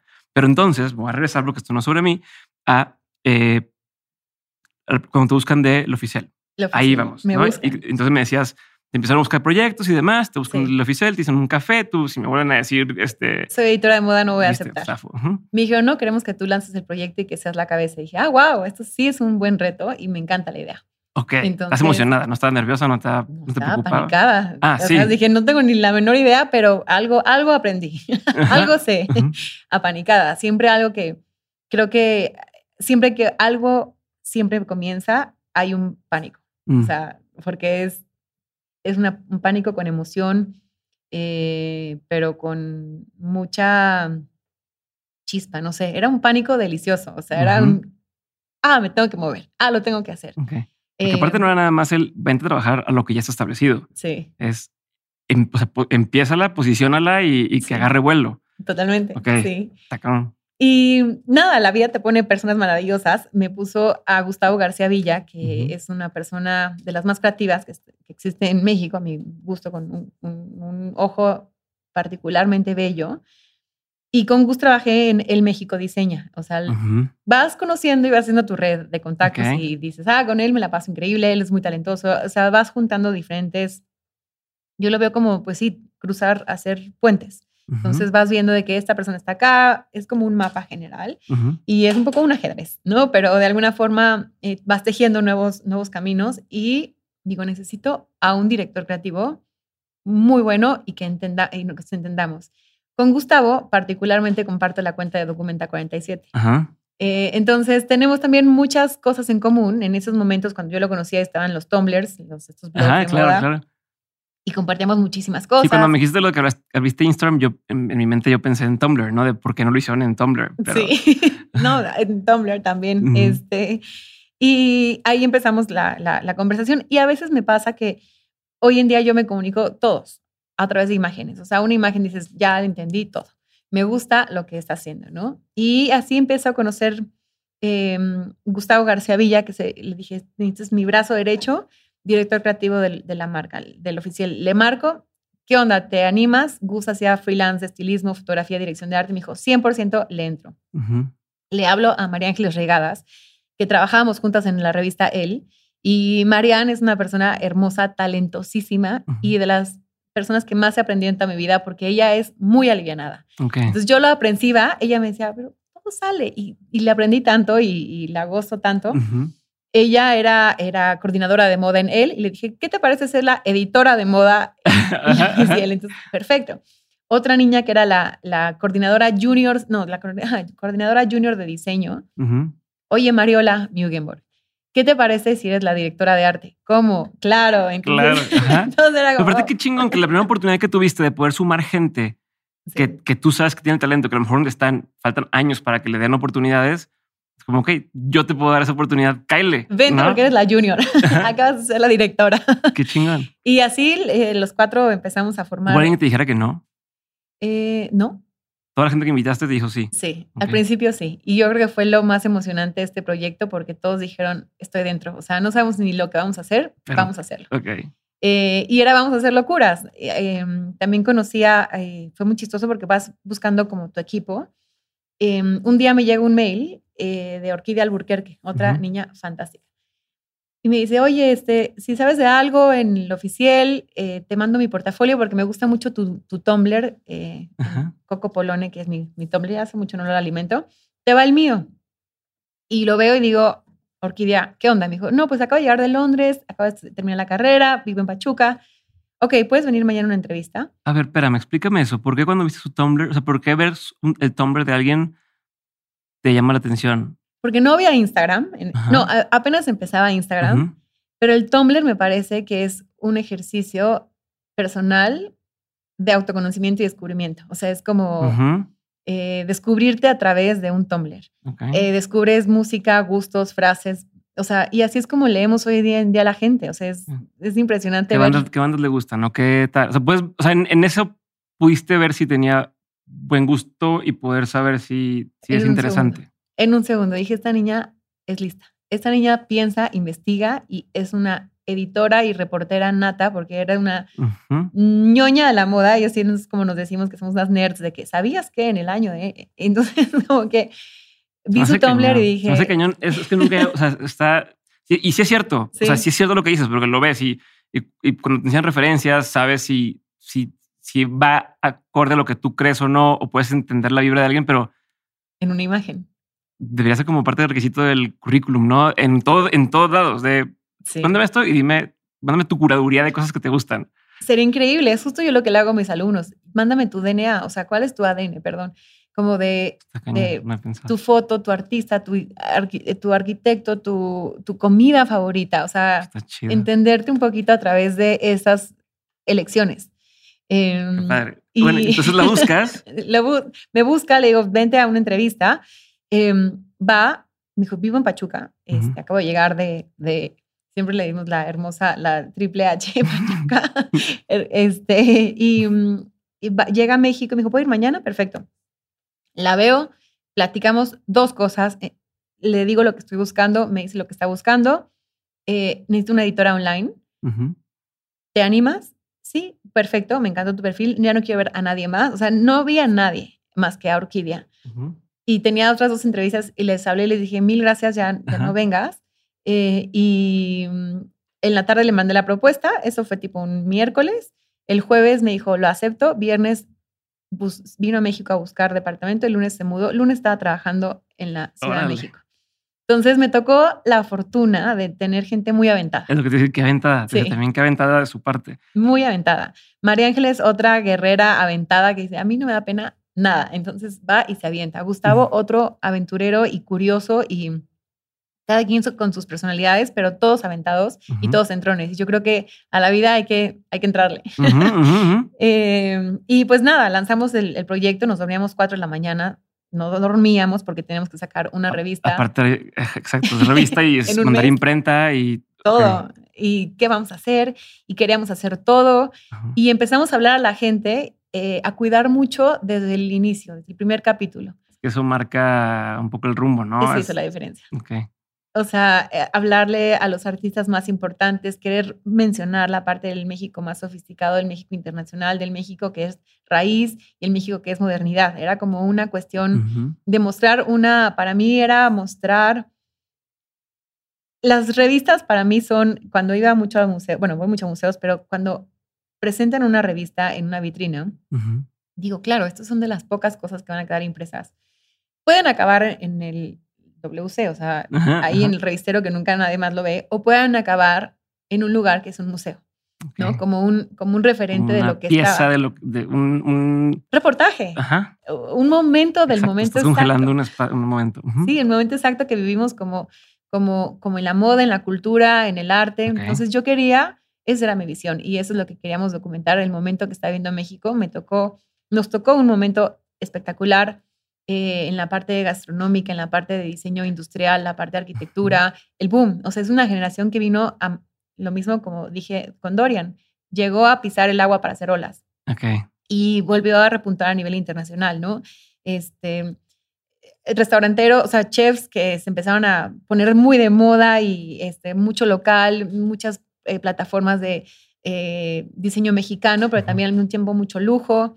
Eh, gente consumiendo demasiado en, el país, eh, viendo México como una oportunidad de que ya no tienen que ir a Nueva York, a París, sino aquí lo pueden comprar. Entonces es un momento, la verdad, que nos tocó muy bonito, donde todavía el, el impreso tenía este peso y esta autoridad, ¿no? Y hablo un poco en tenía porque creo que hoy en día se ha diluido un poco con tantos medios y con tanta información y con todo lo que hay. Eh, Oye, tiene el peso, por ejemplo, el peso de una portada antes contra el peso de una portada hoy. Correcto. Que para quien está ahí dice, no, estuve aquí, pero también dice, bueno, pues puede estar aquí o puede estar en internet o puede estar en otro lado. O puede ser una portada digital sin estar impresa. Pero lo que pasa con esta cuestión de tenerlo impreso, para mí, yo soy una enamorada, pero luego veo con mis alumnos que ellos ya no compran tanto revistas y que escuchan podcast o ven eh, TikTok o Be Real o todas estas aplicaciones nuevas que hay. Y todo es mucho más efímero, ¿no? Entonces, mucho más... Eh, y desaparece, ya, Está, fue, ya fue. la noticia, o sea, las notas son viejas al día siguiente, pero viejas que parece que pasaron 100 siglos, o sea, o sea, mil, muchísimos años. Este, em, en, ese momento te sentías responsable, perdón que te interrumpa, pero te sentías responsable de lo que estás poniendo en la revista en el sentido de, o sea, igual que como la radio en su época, eh, ahorita platicamos gente que no sea radioactivo y demás, donde, donde ellos marcaban lo que la gente escuchaba un poco, ¿no? Y, y, que dijeran ahí un nombre, era, ok, todo el mundo va a buscar ese nombre. Total. En, en esa época de revistas, era lo que tú pones ahí, eh, estás medio, es un, es un sello de, de aprobado por nosotros, ¿no? Medio recomendado, garantía. Y eso puede conllevar responsabilidades. ¿Tú sentías ese peso eh, de lo que toco? ¿Puedo hundirlo o puedo hacer lo que todo el mundo lo descubra? Sí. Hundirlo nunca. creo que al final lo que... Bueno, me hundirlo, hundirlo porque imagínate que tú recomiendas a, una, a, un, a, una persona de moda, a, un diseñador, que entonces todo el mundo empieza a buscar y por algo esa persona no estaba listo para recibir tanto, tanta demanda. Pasa. O es como, como le como este, que, tiene un nombre, ¿no? Como de, de meterte tanta gente que me mataste. Eh, pero también... Una saturación. Pero, pero le como el toque de no sé qué. Pero también eh, el que tú recomendarás a alguien y que después resulta que esa persona no es una buena persona, ¿no? O esa marca no fue una buena marca. No, entiendo perfectamente. Sí hay una responsabilidad con el lector, sí hay, pero también entender que es una industria. O sea, al final somos parte de una industria y es un negocio. Em, no lo veía como una responsabilidad de, ah, esto va a suceder, sino lo veíamos como, como un gran capricho de querer, de querer marcar y querer conservar algo que nos inspire y que nos transformara, o sea, a nivel, a nivel belleza y a nivel moda. Entonces lo veíamos más como hacia ese, en ese campo estaba eh, puesto como eh, lo que queríamos hacer, inspirar y compartir belleza. No tanto una, esa era nuestra responsabilidad, si lo ves así. Era como que queríamos que arrancaras cada página y la pusieras en tu casa. Y eso es lo que queríamos, que la gente se sintiera atraída a, ver cosas de otra forma y compartir la belleza de una manera muy particular. Y fue lo que marcó mucho la parte del oficial, la estética con la que empezamos a trabajar. Muy diferente, muy diferente también el lenguaje eh, que usamos. Nos tuvimos grandes escritores, Elena Poniatowska colaboró, este, Julián Herbert, o sea, muy buenos plumas que, que, de alguna forma pues se quedan ahí, ¿no? Y la gente que, que llegó a, a, leer esos textos, pues es como, qué bonito. Gabriel Orozco hizo también una colaboración con nosotros, el artista mexicano, junto con Johan Mergenthaler, o sea, como cosas muy padres de que todo el mundo quería colaborar y lo veíamos como un hub, una cosa creativa de todos métanle y hagamos locuras, porque para eso es, era, era más bien haz las locuras que quieras hacer. Ok. ¿Qué fue uno de los momentos más orgullosos que tuviste trabajando ahí? Em, creo que el momento más orgulloso fue en el momento en que nos dijeron que muchas ediciones hermanas estaban sindicando, es decir, retomando el contenido que nosotros hacíamos localmente. Entonces, para mí era eso como, ah, wow, o sea, la moda que hicimos aquí en el departamento de, de la Cuauhtémoc, en el espacio de dos por dos, está siendo vista en otros lados. Yo creo que eso es el reconocimiento más bonito. Y mm, en el momento en que levantas el teléfono y dices, quiero hacer una portada con tal modelo y te dicen, sí, va, y dices, mm. ah, wow, entonces algo estamos haciendo bien. Eh, eso fueron como los indicativos. ¿Por qué saliste de ahí? Eh, una muy buena pregunta. Me costó mucho trabajo también. Fueron cinco años maravillosos, hermosos, un sueño, pero no veía futuro. ¿En qué sentido? En eh, la compañía que tenía la editorial. Eh, una casa muy pequeña que, que, no estaba preparada para un, monstruo tan grande en ese momento. Porque sí, lo oficial vino a robar mucho campo en la parte de, de, de comer, o sea, de publicidad y de posicionamiento entre las demás revistas eh, pero creo que no estaba listo la compañía. No lo estaban aprovechando, no lo podían aprovechar. Y tenía que, eh, o sea, eso eventualmente tenía que, que, o sea, no estaba bien sedimentado. La parte editorial sí, la parte de negocio no. Ok. Y empecé a ver como muchos cambios en la industria editorial. Eh, viví la época de oro, este, de, de, de, grandes bonanzas y grandes cosas, y, y, veía como cada vez estaban sufriendo un poquito más las marcas, las revistas sufríamos por tener, porque de una, forma como que el impacto, o sea, tú podías tirar 35 mil ejemplares, 10 mil, 5 mil, versus unos 200 mil views o 500 mil reproducciones. Que además puedes medir, reportar y decir, vieron esto. Es data. Y acá era muy subjetivo. Entonces, empecé yo a ver eso y también estaba ya un poco cansada como de, no la moda, nunca me va a cansar la moda porque la moda me fascina, pero como que quería entender la industria desde otra perspectiva. Mm. Porque es una industria que genera tanto dinero. Eh, el hombre más rico del mundo, eh, o sea, tiene una, el corporativo de marcas más grandes, eh, que es moda y lujo. Quería entender eso, quería entender, digo, en ese momento no era el más rico, pero estaban ya esos grandes emporios, ¿no? LVMH y Grupo Kering del esposo de Salma Hayek, Arno y, y, y Pino.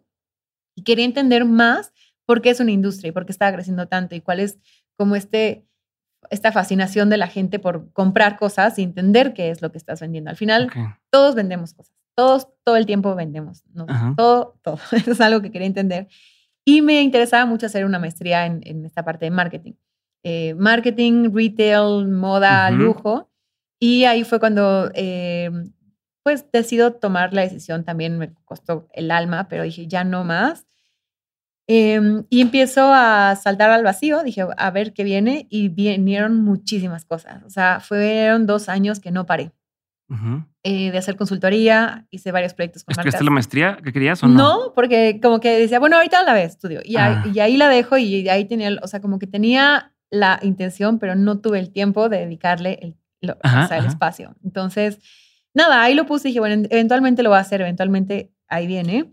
Y literal lo que fue es una ola de trabajo imparable. Fundiste Ferragamo. Eh, Exacto. Trabajé con Ferragamo un proyecto precioso que eh, invitamos a tres artistas que me dieron carta abierta para eh, invitar a Frida Escobedo, que es una gran arquitecta mexicana, Milena Muskis, artista mexicana también, pero es, se enfoca en la cerámica, y Milena Luna Paiva, perdón, una artista argentina que hace el bronce. Yo lo que fui, fui el puente entre estas tres artistas, Ferragamo y Ferragamo eh, Global, con los headquarters, para poder hacer como el cruce de esta bolsa de edición especial. Fue un proyecto hermoso. Entonces ahí es donde dices, son proyectos donde cruzas retail, que es la parte de lujo y la parte de, del producto y la parte de, de, de, negocio, con la parte creativa. Y es lo que hoy todas las marcas de lujo están haciendo. O sea, el show de Vuitton cantando Rosalía es que la música mueve a todo mundo, el arte mueve a todo mundo y son de estas disciplinas creativas en donde siempre hay un punto de conversión con todo lo que hacemos en mi universo, ¿no? Entonces, o en el universo de lujo, en el de la moda. Son eh, disciplinas tan, ¿cómo diré? Tan, tan, tan inspiradoras que siempre es tener lo mejor de lo mejor de, diferentes eh, áreas creativas. Y para mí este proyecto fue un gozo porque hicimos la presentación en el Museo del Chopo en la Ciudad de México. Vino Paul Andrew, que era el director creativo en ese momento. La bolsa se vendió, se acabaron todas las bolsas. Y creo que eso es como la razón de ser, ¿no? Ser plataforma y también ser, o sea, ser, siempre creo que importante es tener una razón de ser y contar una historia. Para mí eso es lo más importante. Y si yo puedo crear esas historias o ser parte y contribuir, es lo que más me vuelve loca. Entonces hice eso para Ferragamo hice un proyecto también, eh, capacitación de tendencias, porque me encanta ver los desfiles, me encanta ver las tendencias. Em, para todos los client advisors de las marcas de lujo en México. Entonces era como, pues hay que entender de qué estás vendiendo y qué es lo que estás transmitiendo, ¿no? Es, tienes que saber hablarle al tú por tú al cliente de, de, de sí, tus zapatos son Miu Miu, qué bonitos zapatos salió esta temporada. Y te hablas otra conversación y te vuelves un consejero más que un vendedor. Entonces creo que también esa es otra de las cosas importantes del retail que vas aprendiendo conforme la marcha. Y hice muchos proyectos. Me tocó vestir a Rake eh, para varios conciertos. Eh, Natalia seguí trabajando con ella. Em, me tocaron hacer... ¿La portada de Vogue fue, ¿La portada de Vogue? fue en, este, en, esta época? Fue en esa época. Ok. Me, es una de las más vendidas, una de las portadas más vendidas en, el mundo, ¿no? es la más la, la portada más vendida en la historia de Vogue México. Ajá. Eh, Carla Martínez de Salas, que es una gran editora, em, eh, me invita a colaborar en este proyecto porque yo tengo esta fascinación por los textiles mexicanos. Me gusta mucho, no soy una experta, me encantaría hacer una clavada, pero me, me gusta más saber, o sea, no sé, me encanta descubrir México a través de lo que tenemos como en cuanto a indumentaria y, textiles. En algún momento con tantos diseñadores que entrevisté y conocí, eh, Carla Fernández, eh, que es una diseñadora mexicana, esposa de Pedro Reyes, un gran artista mexicano también, me decía que para ella la alta costura se hacía en las montañas. Porque a mí me tocó ir a los viajes de Chanel, de los viajes de alta costura, y pues veías a las señoras tejiendo lentejuela por lentejuela y ver como todo el, le llaman el savoir-faire de, de, lo que es la alta costura. Y alta costura es tiempo. Es tiempo, es dedicación, son materiales, ¿no? Entonces, para mí, cuando Carla me dijo eso, dije, claro, en la sierra se tardan años en hacer la lana, deshilar a la oveja, o sea, todo el proceso artesanal es distinto, pero... Que, lo... es, que es, un poco, pero, pero, pero, creo que vale la pena que es un poco tu definición de lujo.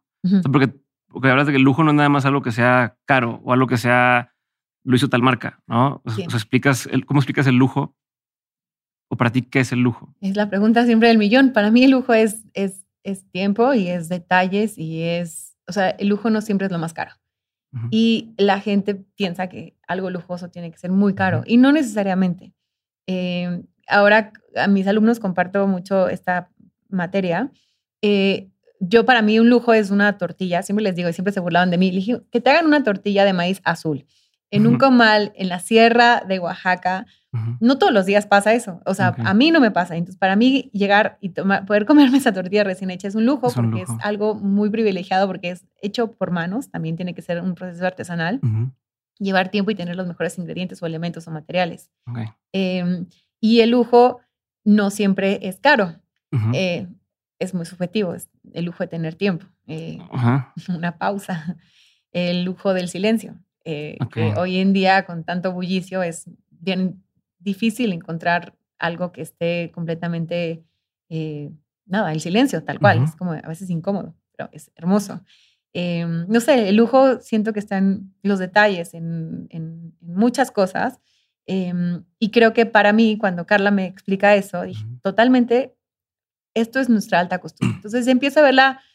Tengo varias amigas con proyectos textiles importantes en el país van con varias comunidades a trabajar con ellos para darles dirección y hacer proyectos interesantes de, tanto de casa, Honor a Casa es uno de esos proyectos que me fascina, y, otra persona que admiro mucho es Remigio Mestas, que es un eh, maestro que trabaja con más de 300 comunidades en Yalalaj, Oaxaca, y él vino a cambiar la definición del huipil mexicano a mi gusto. O sea, me atrevo a decir que él es un maestro porque trabaja con los mejores eh, materiales. Él se va a China a comprar seda y se va a Perú a comprar alpaca y entonces los trae y los pone a las comunidades a tejer bajo una dirección muy bonita en la parte como de, paleta de color, texturas y demás. Y hace unos huipiles que son una cosa pero preciosa. Em, y tiene toma tiempo. O sea, huipiles que pueden llegar a eh, eh, llevar seis, nueve meses de, producción. Y dices, nueve meses es un bebé parece un huipil. Sí, sí, sí. qué increíble. Pero mm, empecé a descubrir esa parte y apasionarme con eso junto con otros amigos. Que el fotógrafo con el que hice esa portada, Santiago Sierra, que es un gran fotógrafo mexicano que se fue mucho tiempo a Nueva York, se desprendió mucho de lo que era México y de pronto es como necesito reconectar con mi país, necesito reconectar con quien soy, con mi esencia, con mi cultura y hoy en día hace de los proyectos más bonitos eh, de, de, inspiración como realmente eh, pues, entre, de raíces de, sí, de nuestro pasado. Entonces teníamos esta pasión este, por Frida Kahlo, Diego Rivera, por estos grandes creativos este, que, que, empezaron a hacer como grandes cambios en México y que son parte fundamental y parte aguas en la cultura mexicana. Lo tomamos como referencia de lo que es realmente producir una imagen desde cero y teníamos el mood board con puras fotos de Diego Rivera. ¿no? Entonces me habla, nos habla Carla y nos dice, hagan lo que quieran. Tenemos esta chica que que es la protagonista de la película de Alfonso Cuarón. Eh, se llama Yalitza, no sabemos, es de Oaxaca, y me dijo, Carla, a ti te encanta Oaxaca eh, y te encantan los textiles, ¿te animas a hacer esta producción? Y yo, no tengo ni idea quién es Yalitza, pero yo feliz. Googleo a Yalitza porque solamente una foto de ella en, en Festival de Venecia donde se presentó la película y dije, ah, wow, qué interesante proyecto y qué increíble que una revista americana eh, decida poner a, ¿no? a una mujer indígena, que fue, fue lo que, eh, digo, todos somos indígenas, de alguna forma venimos de ahí, pero esta, eh, ¿cómo te diré? Como pues esencia de lo que es un México y hablarle a tantas audiencias, ¿no? Entonces, nada más, primero, nunca lo pensé, dije, Carla, qué aventada, qué padre, cuenta conmigo. hicimos un proyecto, este mood board de referencias de Diego Rivera y de queríamos cosas, fotos muy icónicas. Y de pronto trabajamos con eh, Yalitza, era su primer shoot en la historia. Hoy ya la ves y es una cosa transformada, tan preciosa y tan ella dueña de sí misma. Pero al set llegó una niña chiquita que no tenía ni siquiera que, eh, que entendía que era nada, ¿no? Me acuerdo que un día, bueno, en esa sesión le puse un vestido de Dior que era como see-through, que es esa que se ve un poco el encaje y, el calzón, o sea, como el underwear. Y me decía, no, mi papá me va a regañar de que se me vea. Y le dije, ¿sabes qué? Tienes toda la razón. Tu papá tiene toda la razón. Te voy a poner un fondo para que no se te vea nada. ¿No? Como entender este cambio de una, de una niña este, que de pronto, ¡fum! O sea, esos, esos casos a mí me parecen, me ponen la piel chinita. Em, y no sé, la portada con, con, con, Yalitza fue, nunca pensamos, en, nunca pensamos en el impacto que iba a tener. Yo nunca lo pensé, yo lo hice porque amo a Oaxaca, me encanta. Hay un poema de Octavio Paz que justo habla del, del pelo negro azabache y de la piel tostada. Eh, de lo que es México como raíz. Entonces dije, es perfecta la oportunidad para poder hacer lo que queramos. Carla nos dio puerta abierta. Em, y en ese momento yo me, había tocado ir a, Chantilly a un desfile de crucero de Dior, que en, en Francia, que estuvo inspirado en las escaramuzas. Ajá. Em, las escaramuzas son estas charras mexicanas, mujeres que montan caballo y hacen acrobacias. Y fue un show espectacular. Entonces todo se alineó, todo se alinea. Y todo siempre pasa por algo. Y si algo no llega es porque no tenía que llegar a, esa, a ese shoot o lo que sea. Y ya hicimos el shoot, la pasamos increíble. Em, la gente que trabajaba, que manejaba Yalitza en ese momento nos decía, ¿cómo le vas a hacer trenzas? Y dijimos, claro, unas trenzas gruesas, negras, que sean muy bonitas. Y una de las fotos que hicimos, como que primero nos, nos nos cuestionaron mucho como esta parte de mm, no queremos que le pongan huipiles. Y yo, ¿por qué no? O sea, es lo más bonito que tenemos, es lo más auténtico que somos. Vamos a ponerle, no uno, varios huipiles. eh, Remigio me prestó huipiles, varias marcas de lujo, Dolce Gabbana nos prestaron eh, huipiles, dio, este, ropa, Dior. Y fue una combinación muy ecléctica, pero muy bonita, que, que terminó, culminó en una de las fotos que eh, forma parte de una exposición de un libro que se llama Vogue Like a Painting, que dio la vuelta al mundo. Esa pintura, esa fotografía que parece pintura, que está Yalitza sentada con sus trenzas, con el rebozo, eh, con unas, eh, un collar de serpentín, una marca mexicana y unos los huipiles de remigio. Y nada, sale, eso lo hicimos en octubre. Nada, la revista iba a ser, salir en enero y todo perfecto, qué buen shoot, adiós. De pronto sale la, publicación en enero y mi celular se empezó a caer sin pila, a sonar, se dije que algo pasó, que es, la revista causó revolución. Eh, la revista llegó a todos lados, la gente se identificó, eh, Instagram se volvió una locura, eh, ahí fue cuando mi cuenta se fue al cielo de, pues te ponen los créditos y era como, ¿cómo hicimos esto? No lo tengo ni la idea. y qué emoción. Y ahí fue, eh, pues, otra vez, otro punto de mi carrera que dije, nunca sabes lo que va a representar como consecuencia. O sea, como que siempre haz las cosas lo mejor que puedas en ese momento porque no sabes el impacto que puede tener. Ahorita veo la moda y digo, oh, el hubiera quitado, el hubiera puesto, hubiera, ¿sabes? Dije, no, lo que tenía fue perfecto. Y esto fue lo que sucedió y quedó hermoso y fue, creo que con Jimmy Kimmel salió la portada. este, fue una cosa histórica para Carla, que se sacó, o sea, la sacó del, del, estadio. Vogue se posicionó como la revista de moda más importante de habla hispana. Este, y fue pues una publicación que dio la vuelta al mundo y pues me siento muy orgullosa de haber sido parte de eso. Qué chingón. Sí. Tengo varias dudas, pero si no, no, no vamos a acabar si me invento por ahí. Pero tengo una duda más. ¿Por qué decidiste después de eso regresar al mundo corporativo? Em, porque tenía ganas de hacer esta maestría y de entender más del negocio. Dije, yo quiero entender cómo funciona. Eh, y de pronto fue cuando me buscan de, Tiffany, donde trabajo, y platicamos. Y, ¿por qué no? Vamos a hacerlo. Y eh, el mundo, o sea, la vida, yo digo que sí entro a trabajar un 10 de marzo, porque me acuerdo perfectamente que era el día sin los, o sea, día de la mujer, día sin nosotras, y el 10 de marzo fue mi primer día de trabajo, y el 14 de marzo me sentabas a tu casa porque lockdown, la pandemia. Sí. Y ahí es otra historia, es como, ¿qué? Yo ya estaba lista para venir de 9 a 6 y pasar mi gafete todos los días, porque me había mentalizado con esa parte. Para el mundo corporativo, y en la oficina, tal, y bye. toppers, este, todo godín. y llega la pandemia y pues en casa todos. Entonces fue como muy chistoso, como dice, ah, bueno, no me tocaba todavía el mundo, el mundo corporativo, pero bueno, godín en ese sentido. Digo, godín es un término que utilizamos para este de 9 to, 9 to 5. este, y nada, pues eh, eh, así es como empiezo a trabajar y entender y nada, nadie entendíamos qué estaba sucediendo en esos momentos y era apagar fuegos, contener, actuar eh, y de alguna forma pues reaccionar. y creo que eso fue lo que todos en todas las industrias hicimos, ¿no? ¿Cómo reacciono? ¿Cómo le doy la vuelta? ¿Cómo nos reinventamos? ¿Cómo hacemos algo diferente para que la gente no nos olvide, para que la gente nos consuma, para que la gente nos vea?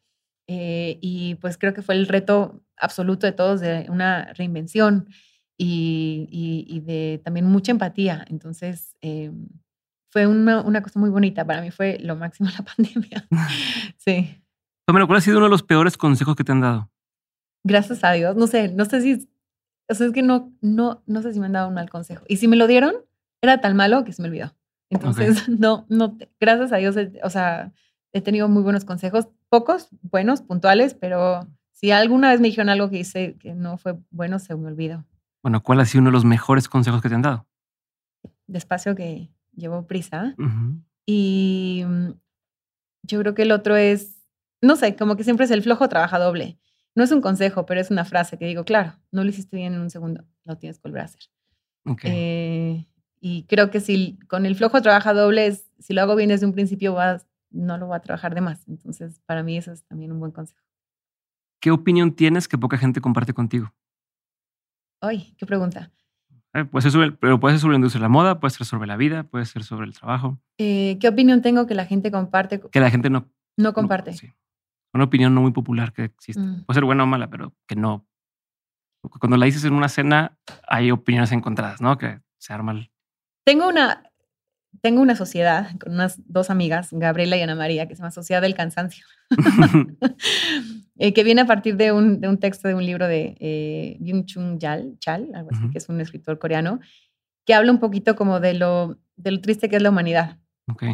Eh, entonces, como que a veces no, la gente, o sea, como que sí creemos que puede haber, no sé, como que un mundo mejor, o sea, muy eh, ¿cómo te diré? Muy soñador. Utópico, muy idealista. Pero de alguna forma es mm. que no es real y, hay gente que, o sea, le, siempre decimos gente, es como, esta gente que no entiende que, que merece la extinción humana.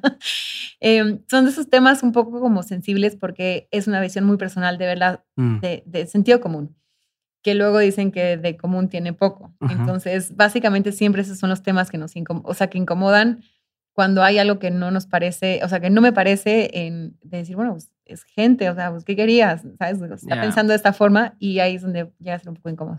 Ok. ¿Qué es algo que la gente no sabe de ti y que si supiera le sorprendería?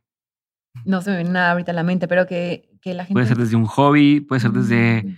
gustos. Comparto mucho en mis redes sociales todo lo que me gusta y entre eso es la música clásica, eh, la comida, pero que no sepan de quién, no, eh, me encanta ese ejercicio. Em, quizá que, no sé, que a veces no soy organizada, aunque trato de ser muy organizada, pero no me organizo. a veces es que digo, bueno, pues ya salió así porque tenía que salir, pero probablemente es eso. No sé. Está bien, está bien, está bien. Es raro. Libro, película, documental o serie, no tienen que ser todos, pero, o sea, cualquiera de estos que haya marcado un antes y un después en tu forma de ver la vida. Película Great Expectations de Cuarón. Eh, me parece una cosa preciosa la parte estética. Y recientemente acabo de ver una que se llama, eh, que no me cambió la vida, pero dije, es que de eso es lo que se trata la vida, en el sentido de, compartir belleza y de compartir naturaleza, tiempo y esencia. Eh, el Leopardo de las Nieves es un documental muy bonito que es de unos chicos que se van al Tíbet a buscar a un leopardo que está en el Tíbet. Eh, es muy existencialista, pero es hermosa y obviamente eh, quizá eh, la película de Somewhere, some, any, es Somewhere, Something All at Once, algo así, se me fue el nombre, Ah, pero Everything All at Once, que salió el año pasado, Sí. es así, me cambió la vida. Dije, la coreana. la coreana, se me hizo espectacular. Em, porque también creo que es una parte surreal de qué es la vida y los saltos cuánticos, ¿no? Es como de decir cómo uno es responsable de las decisiones que tomó y qué, le hubiera, qué hubiera pasado si hubiera tomado otra decisión. Eso me parece fascinante. Esas son las películas que me gusta ver. ¿Algún libro en particular o algún... Mm, libro. O sea, no eh, se fuerza, pero estoy recordando si... No. O sea, este es Sociedad del Cansancio de, de, de Byung-Chun Hal. Ujú. Y quizá, no, que me haya cambiado la vida, no, pero no, sí, Guillermo Arriaga. Ah, bueno, sí, Guillermo Arriaga, después de que leí Salvar el Fuego, dije, no, o sea, está cañón. no. o Está sea, por sacar uno nuevo. Sí, le- Ujú. el- Mujeres, no se llama, ¿no? ah, lo vi en Twitter. Pero yo creo que ese libro lo leí justo en pandemia y era una cuestión rarísima de escribe muy bien. O sea, de que lo terminé, me paré, estaba yo sola, aplaudí, dije, gran libro. sea, que me emocionó. Yo creo que Guillermo Está Arriaga, larguísimo. como escritor, sí, me gusta mucho. Sí, A mí me marcó la vida. Yo, yo él no lo, o sea, no ubicaba que él era él hasta que empecé, o sea, hasta que leí este libro y empecé a estudiar. Pero antes de empezar a leer el libro, eh, porque grabamos un episodio de Mentes, pero antes de empezar a leer el libro, eh, pues, me, que ha hecho tal, y, y, pues vi que Amores Perros, tal, Babel, 21 gramos. eh, pero entonces cuando leo el libro, entiendo que, digo, pues que está escrito como está hecha la, o sea, Es una película. o sea, está armada estos ir y venir y demás, y es que es su estilo, que dije, ay cabrón, ¿no? Y que le pregunto, ¿y tú lo armas primero la historia y luego la vas descomponiendo? Y no, él va Así sobre la marcha revolviendo las cosas y al final queda como queda. Me hizo impresionante. Ahorita estoy leyendo El Salvaje. Estoy yo también. picadísima. Es como, me encanta. Es como, ¿cómo puedes alguien a partir de un lenguaje, esta imaginación, ah, generar tantas emociones? Sí. Clarísimo. ¿Cuál ha sido uno de los aprendizajes más memorables que te dejaron tus padres? Yo creo que es el trabajo ennoblece, em, que creo que eso es eh, lo, que, lo que más me han dejado, como eh, saber que tu- el trabajo habla por ti y de alguna forma también te sensibiliza de, de muchas formas y de muchos factores. Entonces, creo que eh, es eso, el- ¿Ok? ¿Qué te da mucha curiosidad hoy en día? todo, ¿Mm? todo, todo, todo, todo, todo. En serio, digo, no, exageré, pero sí hay cosas que me interesan mucho, que es el arte. Eh, me encanta la música, eh, me encanta la arquitectura, todo eso me emociona demasiado y siempre quiero saber ¿Pero en más. qué piensas mucho recientemente? ¿O qué tema específico estás como últimamente traigas mucho en la cabeza? Yo creo que es la música. Eh, en un sentido de que cómo transmite tanto, bueno, y la fotografía. Son esas dos cosas. Transmisión de, de- de sentidos y de estados de ánimo y de conexiones eh, a través de, de dos disciplinas preciosas. Última duda. De todo lo que has vivido, tanto en lo personal como en lo laboral, has tenido un montón de aprendizajes. Sí. Si tuvieras que escoger tres de estos aprendizajes para tener siempre presentes en tu vida, ¿cuáles serían? Yo creo que es el... eh, todo, todo está en constante cambio, o sea, el cambio es constante. Em, hay que confiar en el proceso, siempre. Y quizá em, es el cambio y no, sí, yo creo que es, el cambio viene con esta cuestión de que, que todo es movimiento, o sea, como que siempre, sí, es cambio. Es- yo creo que con esas dos cosas me quedo, como con cambio y con, con, con la parte del confiar en el proceso.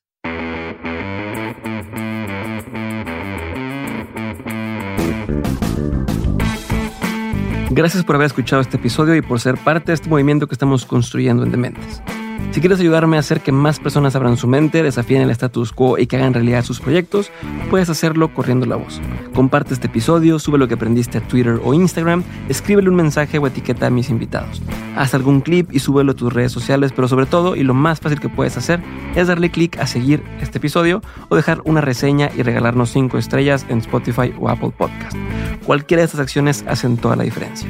Por último, si quieres seguir aprendiendo, recuerda que todas las semanas envío el 7 de 7, el newsletter para los innovadores, aprendedores y emprendedores. En este mail que recibes te comparto los mejores recursos que voy encontrando de forma completamente gratuita. Entra a dementes.mx para suscribirte o da clic en el enlace que aparece en la descripción de este episodio. Espero verte muy pronto en el siguiente episodio. Si te quedaste con la duda de algo, en la página también puedes encontrar las notas de este episodio. Te mando un abrazo grande y nos vemos muy pronto. Bye.